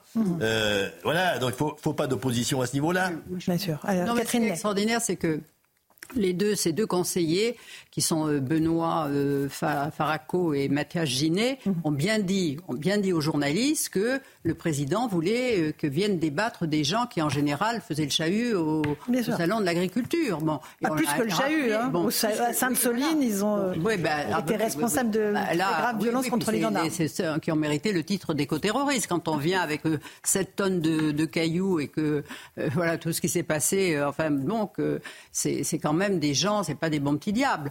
Donc euh, là, qu'ils veuillent les inviter, c'est quand même faire de la provocation. Il a, mais, et alors, c'est son idée. Il a nié, Catherine. Hein, ben, il, a nié, mais quand on lui demande, il dit, mais s'il y a un responsable, on attend, on attend qu'ils disent, après une bévue pareille, qu'ils les disent, mais je vous démissionnez, quoi, vous, ah c'est pas possible. Hmm. Eh bien non, là, il dit, s'il y a un responsable, c'est moi. C'est comme dans l'affaire Benalla qu'ils viennent me chercher. Donc maintenant, s'il y a un responsable, c'est lui.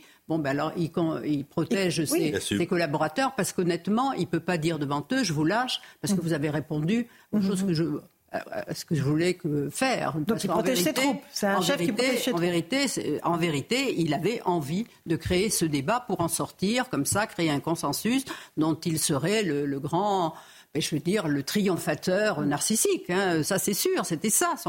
Il espérait faire ça, comme il l'a été pendant les, débats des Gilets jaunes, où on voyait ces cas, ces maires. C'était des maires, hein, voilà. C'était des, des, maires plus tranquilles, maraboutés pendant des heures, qui écoutaient, qui, il avait réponse à tout. Et c'est vrai, il bluffe les. Mais il connaît ses dossiers. à la, Parce qu'il connaît. D'ailleurs, ce qui est extraordinaire, il, a ah, une, il a une connaissance encyclopédique surtout, aussi bien la jauge du tracteur que le concours hmm. de qu'est-ce qu'il sait pour le ah, concours de trucs. Si on continuait la discussion, il allait m'apprendre à traire les vaches. Hein. Oui, oui, oui, non, mais c'est sûr. Mais à la fois, à la fois des syndicats disent, c'est vrai qu'il est exceptionnel, intellectuel, ah voilà, bon, bon, mais on voit pas toujours la colonne à travers cette, ce monument de connaissances où est la ligne directrice et le cap. Voilà. Bon, je crois que mais c'est la question qui se pose avec ces conseillers. Encore une fois, moi, je ne comprends pas la logique qu'il y a à demander à des conseillers qui sont pour une vision décroissante de mener une politique qui, ne, elle, ne l'est pas. Mais c'est la même chose avec les nominations dans la, dans la magistrature. Mmh. Emmanuel Macron fait des, des nominations qui sont plus à gauche que François Hollande et derrière, on a un Gérald Darmanin qui fait des grandes déclarations martiales. Le en mm. même temps, ce n'est pas le tout et n'importe quoi. Voilà, c'est dit. Il est 18h30. Le rappel des titres de l'actualité sur CNews et sur Europe 1 avec Simon Guillain. Simon. Avant de mourir en prison, Alexei Navalny était sur le point d'être libéré. L'équipe de l'opposant au Kremlin affirme qu'un accord pour échanger Alexei Navalny contre un prisonnier russe était en cours et sur le point d'aboutir. La pluie continue de s'abattre sur une bonne partie du territoire. Cinq départements sont toujours placés en vigilance orange pour risque de crue. Des débordements de cours d'eau sont actuellement en cours dans le Pas-de-Calais. Plusieurs routes départementales ont été barrées ou sont difficilement praticables cet après-midi. Et puis à Paris, un camp de jeunes migrants a été démantelé cet après-midi en l'absence de leurs occupants. Le camp était situé sous un tunnel de la gare de Bercy et selon l'association Utopia 56, une trentaine de tentes ont été désinstallées sur place, Florence. Merci beaucoup Simon Guillain. On va faire une petite pause. On va se retrouver dans un instant sur CNews et sur Europe 1 avec Linda Kebab, policière, déléguée nationale unité SGP. On reviendra sur le dispositif de sécurité extrêmement important qui a été déployé lors du Salon de l'agriculture. Et on entendra elle aussi dire sa colère que l'on oppose ces policiers aux agriculteurs. A tout de suite dans Punchline. 18h38, on se retrouve en direct dans Punchline sur CNews et sur Europe 1. Linda Kebab nous a rejoint. Bonsoir Linda Kebab, déléguée nationale unité SGT, syndicat policier. On est toujours avec Catherine d'Europe 1 et Jean-Sébastien Ferjou, euh, qui est journaliste. Euh, il y a eu euh, un déploiement de forces de l'ordre impressionnant samedi au Salon de l'agriculture. environ 1800 hommes et femmes déployés. on va écouter quelques extraits de, ce qui s'est passé, les sifflets contre le président et le fait que le président justifie la présence des CRS. Écoutez.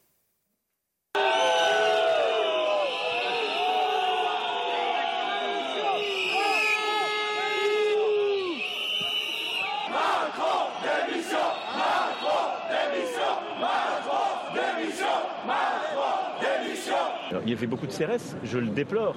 Mais pourquoi? Parce qu'il y avait aussi beaucoup de gens qui étaient un peu excités. Après, vous avez vu cet après-midi, moi j'ai vu euh, plus de Français et de Françaises qui étaient là, qui, avaient, exploitants, familles et autres. C'est dramatique. Et c'est ridicule de la part d'agriculteurs d'avoir fait de la violence sur un salon qui est le leur. Mais donc, mettons que vous en aviez 500. Si vous en avez 500 alors que vous avez eu 50 000 visiteurs, on ne peut pas dire que c'est la majorité. Donc il ne faut pas que ces 500, si vous voulez, empêchent les autres de fonctionner et les familles de circuler Pour Emmanuel Macron, Linda Kebab, moi j'ai dit au tout début de cette émission que ces images des agriculteurs contre les policiers face à face, moi, elles me faisaient mal au cœur. Est-ce que vous avez partagé ce sentiment ou pas? Alors, avant de répondre à votre question, j'ai besoin de rappeler de, aux téléspectateurs s'il était besoin. Et aux auditeurs aussi. Il y a, et aux auditeurs, évidemment. Il y a quelques semaines, euh, des gendarmes, 47, euh, je parle aussi au nom des gendarmes, même si je représente du personnel policier, mais 47 gendarmes ont été blessés euh, pour avoir protégé une retenue d'eau agricole, donc un outil agricole. À Sainte-Soline. Lors euh, donc de violences inadmissibles à l'occasion d'un rassemblement organisé par, je rappelle, Soulèvement de la Terre. Mhm. donc ces mêmes gendarmes qui ont été blessés pour, je répète, défendre l'outil agricole.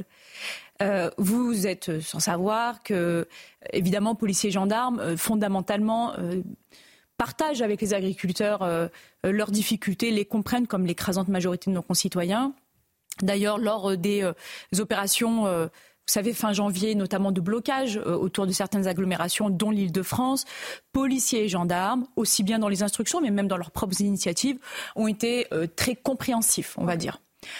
Euh, sur ces images. Sur ces images. Samedi, euh, les remontées de terrain, euh, évidemment, ce n'est plus un secret désormais. Vous doutez bien que les services de renseignement avaient évoqué la possibilité de tentatives de violence à l'égard du président de la République et d'événements, en tout cas de troubles, mhm. durant ce salon. Alors, on peut déplorer que ce salon que moi j'adore et, où je me rends chaque année, où je me rendrai dans quelques jours, euh, soit la rencontre entre les agriculteurs et les Français. Et en effet, euh, les messages, le retour terrain euh, très rapidement samedi, c'est au-delà du fait que le salon a dû ouvrir en retard. Il y avait 6000 personnes qui attendaient à l'extérieur. Vous l'avez dit, des, des, dizaines d'unités de forces mobiles, mais également des compagnies d'intervention parisiennes qui étaient sur place. Et malheureusement, il y a eu des violences. C'est factuel. Alors c'est l'écrasante majorité des, agriculteurs ne sont pas concernés. On parle d'une minorité et même le mot minorité est fort, c'est une marginalité. On ne peut pas accepter que des violences soient exercées contre des policiers et gendarmes. De manière générale, les violences illégitimes ne sont pas acceptables. Elles le sont d'autant moins dans ce contexte. Euh, il y a un gendarme qui a été pris à partie. Il s'est retrouvé seul, isolé. On a entendu parler ce week-end de l'usage de gaz lacrymogène, notamment par les gendarmes, qui ont dû le faire parce que l'un d'entre eux était isolé et pris à partie par un groupe d'agriculteurs, très minime, mais ils étaient là. Et puis on a un policier parisien qui a pris un coup de poing. Alors ils ne sont pas blessés, heureusement. Évidemment, comme vous direz, vous direz certains de vos, invités, ils ne sont pas blessés. Mais il y a eu des, violences, il y a eu des interpellations. Encore une fois, c'est une poignée. Je pense que ce n'est pas aider la cause agricole. Euh, je l'avais dit il y a quelques semaines au moment du début de, de cette mobilisation en disant que le maintien de l'ordre, c'est une matière politique. Il n'y a pas plus politique que le maintien de l'ordre euh, du côté policier et gendarme. Et, dans le, côté politique qui est le maintien de l'ordre, il y a aussi l'opinion publique. Et on l'a vu, si les Français ont besoin d'être de, se le rappeler, qu'avec les Gilets jaunes, là, quand même, la, bascule s'est faite au moment des violences, quand elles ont, été, elles ont été considérées comme inacceptables. 1800 policiers, je disais, et déployés. La CRS 8, Linda Kebab, qui est chargée donc du maintien de l'ordre lors des émeutes urbaines contre le trafic de stupéfiants a été déployé. Est-ce que ce n'est pas disproportionné ou est-ce que c'était nécessaire pour assurer la sécurité du président ce samedi au Salon de l'Agriculture?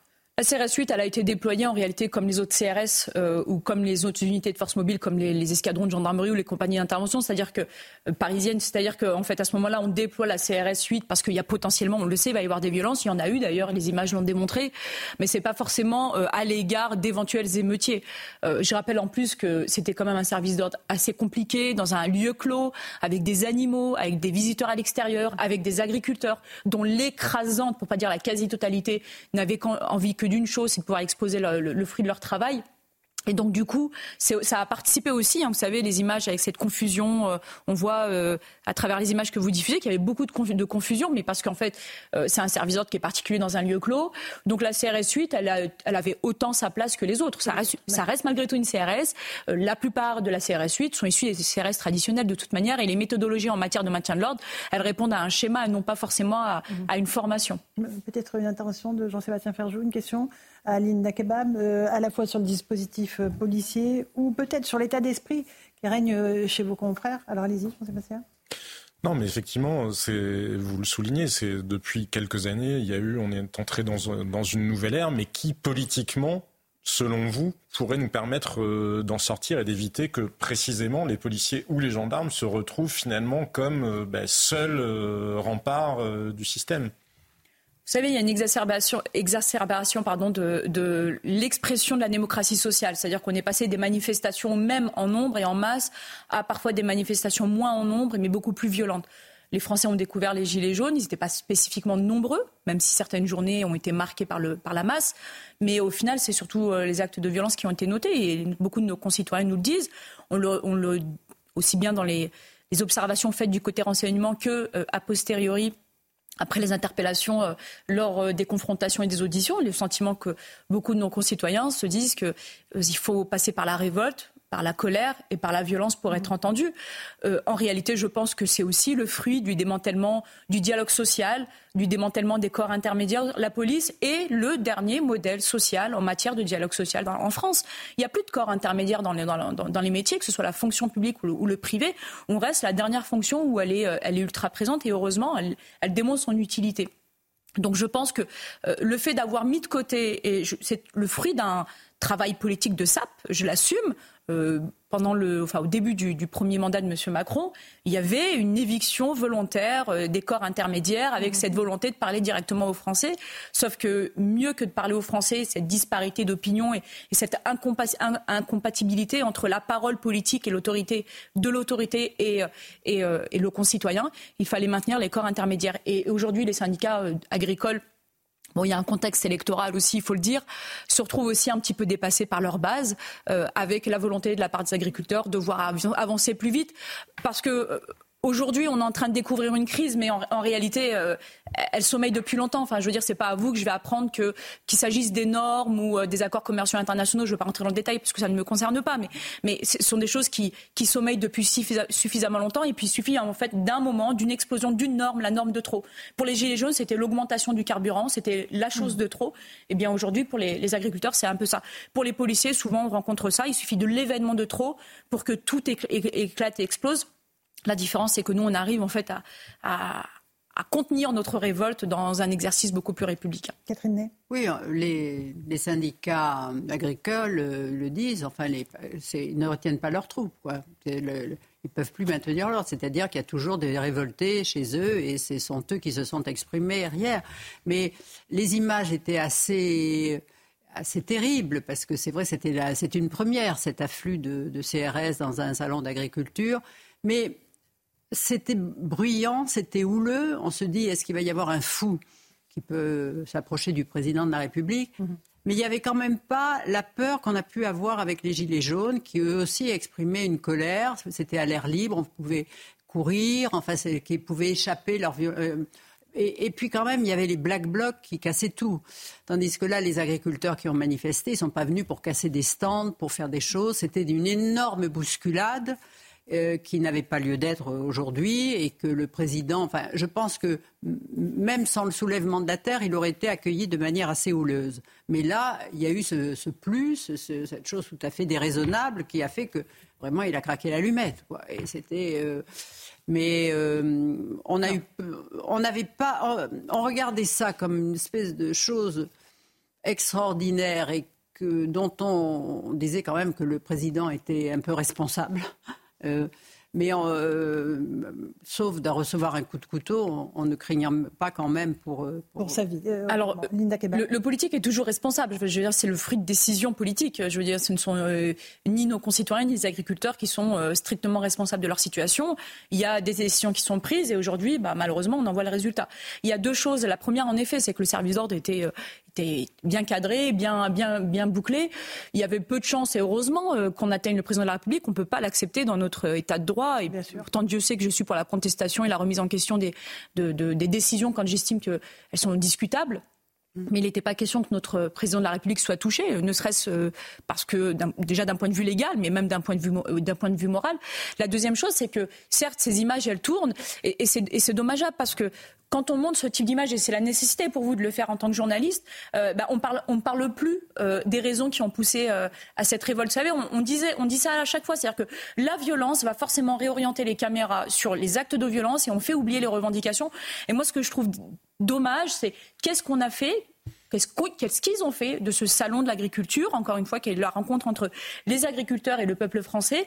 Je, pense sincèrement que les agriculteurs sont en grande difficulté, que leur salon euh, aujourd'hui est, est un théâtre d'expression, certes, mais j'ai pas envie de leur jeter la pierre les collègues, très rapidement, je vous le dis sincèrement, Mme Ferrari, dans les heures qui ont suivi, et malgré les violences, il y a des collègues, je vous rappelle, un collègue qui a pris un coup de poing, un gendarme qui a été pris à partie, six interpellations.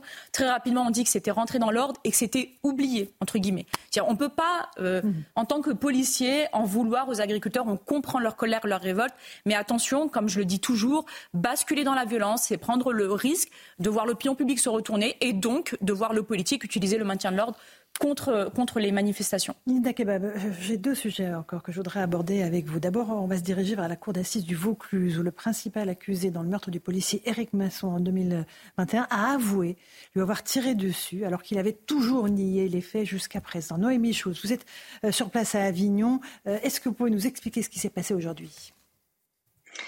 Bonsoir Laurence. La situation était intenable depuis le, début euh, du procès la semaine dernière. Un accusé euh, emmuré dans ses dénégations malgré les évidences, malgré les preuves matérielles de sa présence sur la scène de crime au moment euh, des faits. Alors l'avocat d'Ilias Akoudad a attendu le bon moment pour accompagner son client dans ses aveux. À la barre, c'est la mère de l'accusé qui est interrogée. Elle répète que son fils est innocent. Franck Berton se tourne alors vers son client. Soit votre première raison, soit elle se trompe. Est-ce que vous avez tiré sur Éric Masson? Oui, reconnaît enfin euh, Ilias Akoudad, c'est moi qui ai tiré, mais je ne savais pas qu'il était euh, policier. Ce qui me pousse à m'exprimer, c'est que ça me fait mal de voir la famille d'Éric Masson avec toutes ces questions. J'ai honte des aveux essentiels, même s'ils arrivent tard, selon l'avocat euh, d'Ilias Akoudad, Maître Berton. Je propose de l'écouter. Pourtant, la partie civile estime que c'est un non-événement. Si c'est un événement, quelqu'un qui reconnaît dans son box, après avoir nié pendant trois années, euh, être l'auteur euh, des faits pour lesquels il comparaît, euh, c'est une décision courageuse qui a été la sienne et c'est une décision pleine de responsabilité. Il a dit à la cour d'assises qu'il avait besoin de le dire, que ça fait partie aussi du chemin qu'il a déjà emprunté en maison d'arrêt depuis de nombreux mois. Donc je crois qu'il y a tout lieu de se féliciter de cet aveu parce que ce n'est pas quelque chose de banal dans une cour d'assises, c'est toujours une prise de responsabilité et c'est toujours aussi euh, un élément essentiel à la manifestation de la vérité.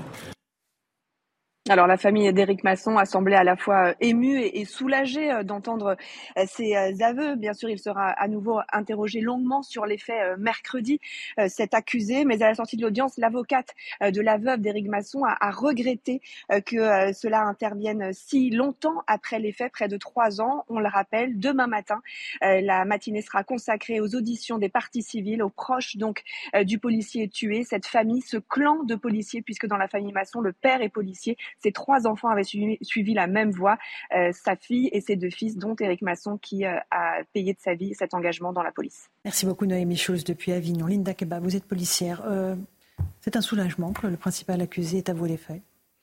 Vous savez, il n'y a pas un policier en France. Alors vous allez dire c'est c'est un sentiment corpo, mais on a aussi l'intime conviction et puis surtout on a un instinct de flic.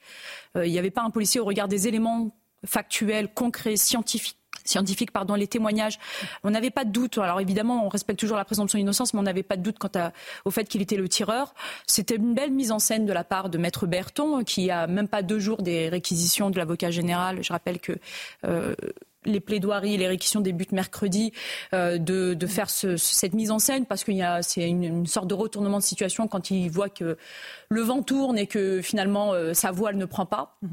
Euh, évidemment que tout au long de ce procès, à chaque fois, euh, il a été démontré euh, aux mises en cause tous les éléments qui prouvaient sa culpabilité. Il y a évidemment cette indécence quant au fait qu'il ne veuille pas reconnaître qu'il savait que c'était un policier, alors même que euh, toute l'enquête l'a dit et l'ordonnance de mise en accusation le dit.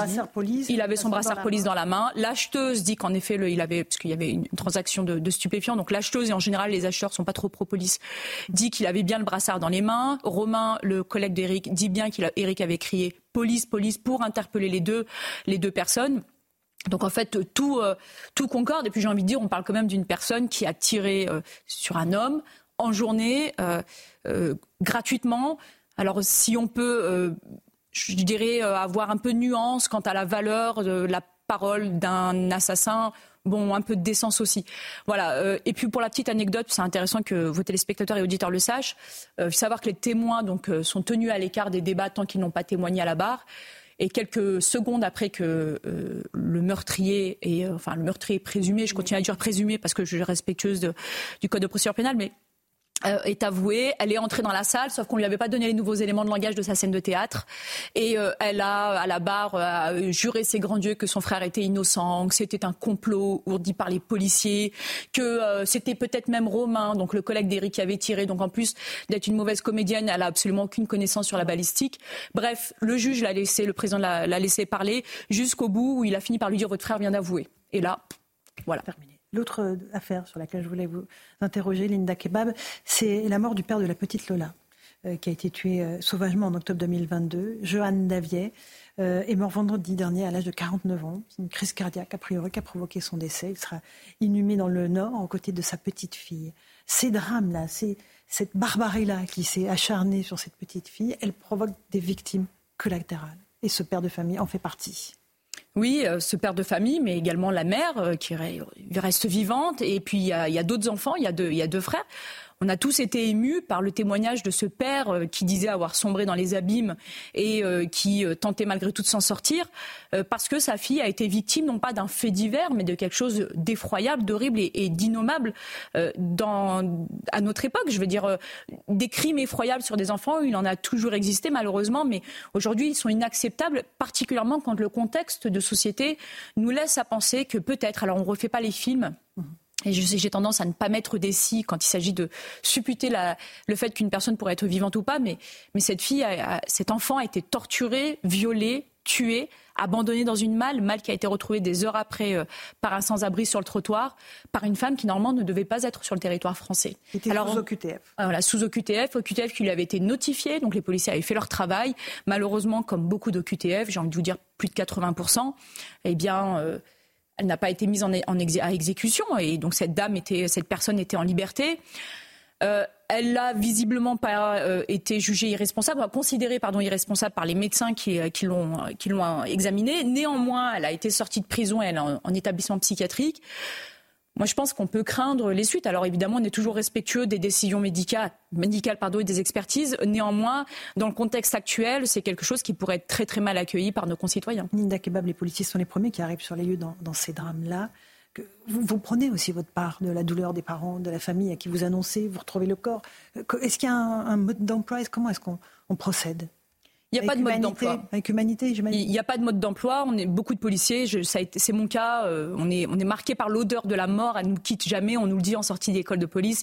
Je vais essayer de ne pas être trop dans l'émotion, mais en sortie d'école de police, on nous dit lorsque vous rencontrerez la mort, elle ne vous quittera jamais. Et donc, euh, ces policiers, évidemment, ont découvert une scène effroyable. Ils ont découvert la mort, mais la mort dans, dans la plus dans la pire euh, de, de définition d'une enfant qui vient d'être torturée et abandonnée dans une malle. Euh, au-delà, euh, là je reprends ma casquette de représentante du personnel, au-delà malheureusement de l'absence de véritable suivi psychologique, et c'est récurrent dans, dans, la police, il y a évidemment les traumatismes, c'est les remontées de terrain qu'on a eues notamment après cette affaire avec des collègues qui ont été profondément et qui le sont toujours profondément choqués. Euh, et pourtant, un policier tous les jours est confronté à ce que la société peut faire de pire, bah, par, confronté à la mort, à la violence, mais il y a des scènes malheureusement qui sont insupportables. Et si elles sont insupportables pour un kidam, si elles sont insupportables pour un professionnel, imaginez pour un père. Euh, qui a perdu sa fille dans ces conditions.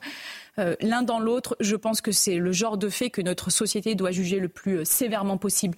Non pas que ça servirait d'exemple, parce que je ne pense pas que ça serve d'exemple au suivant. Lorsqu'on est un criminel, on est un criminel, mais pour faire comprendre que notre société française, en 2024 désormais, ne peut plus accepter ce genre de fait. La torture, le viol et l'assassinat d'une enfant, ce n'est plus acceptable. Merci beaucoup, Linda Kebab, d'être venue porter votre témoignage sur nos antennes. Merci, Jean-Sébastien Ferjou et Catherine Ney, d'avoir euh, participé à cette émission. Dans un instant, sur Europe 1, vous allez retrouver Hélène Zelani pour Europe 1 soir et Christine Kelly pour Face à l'info. Bonne soirée à vous sur nos deux antennes.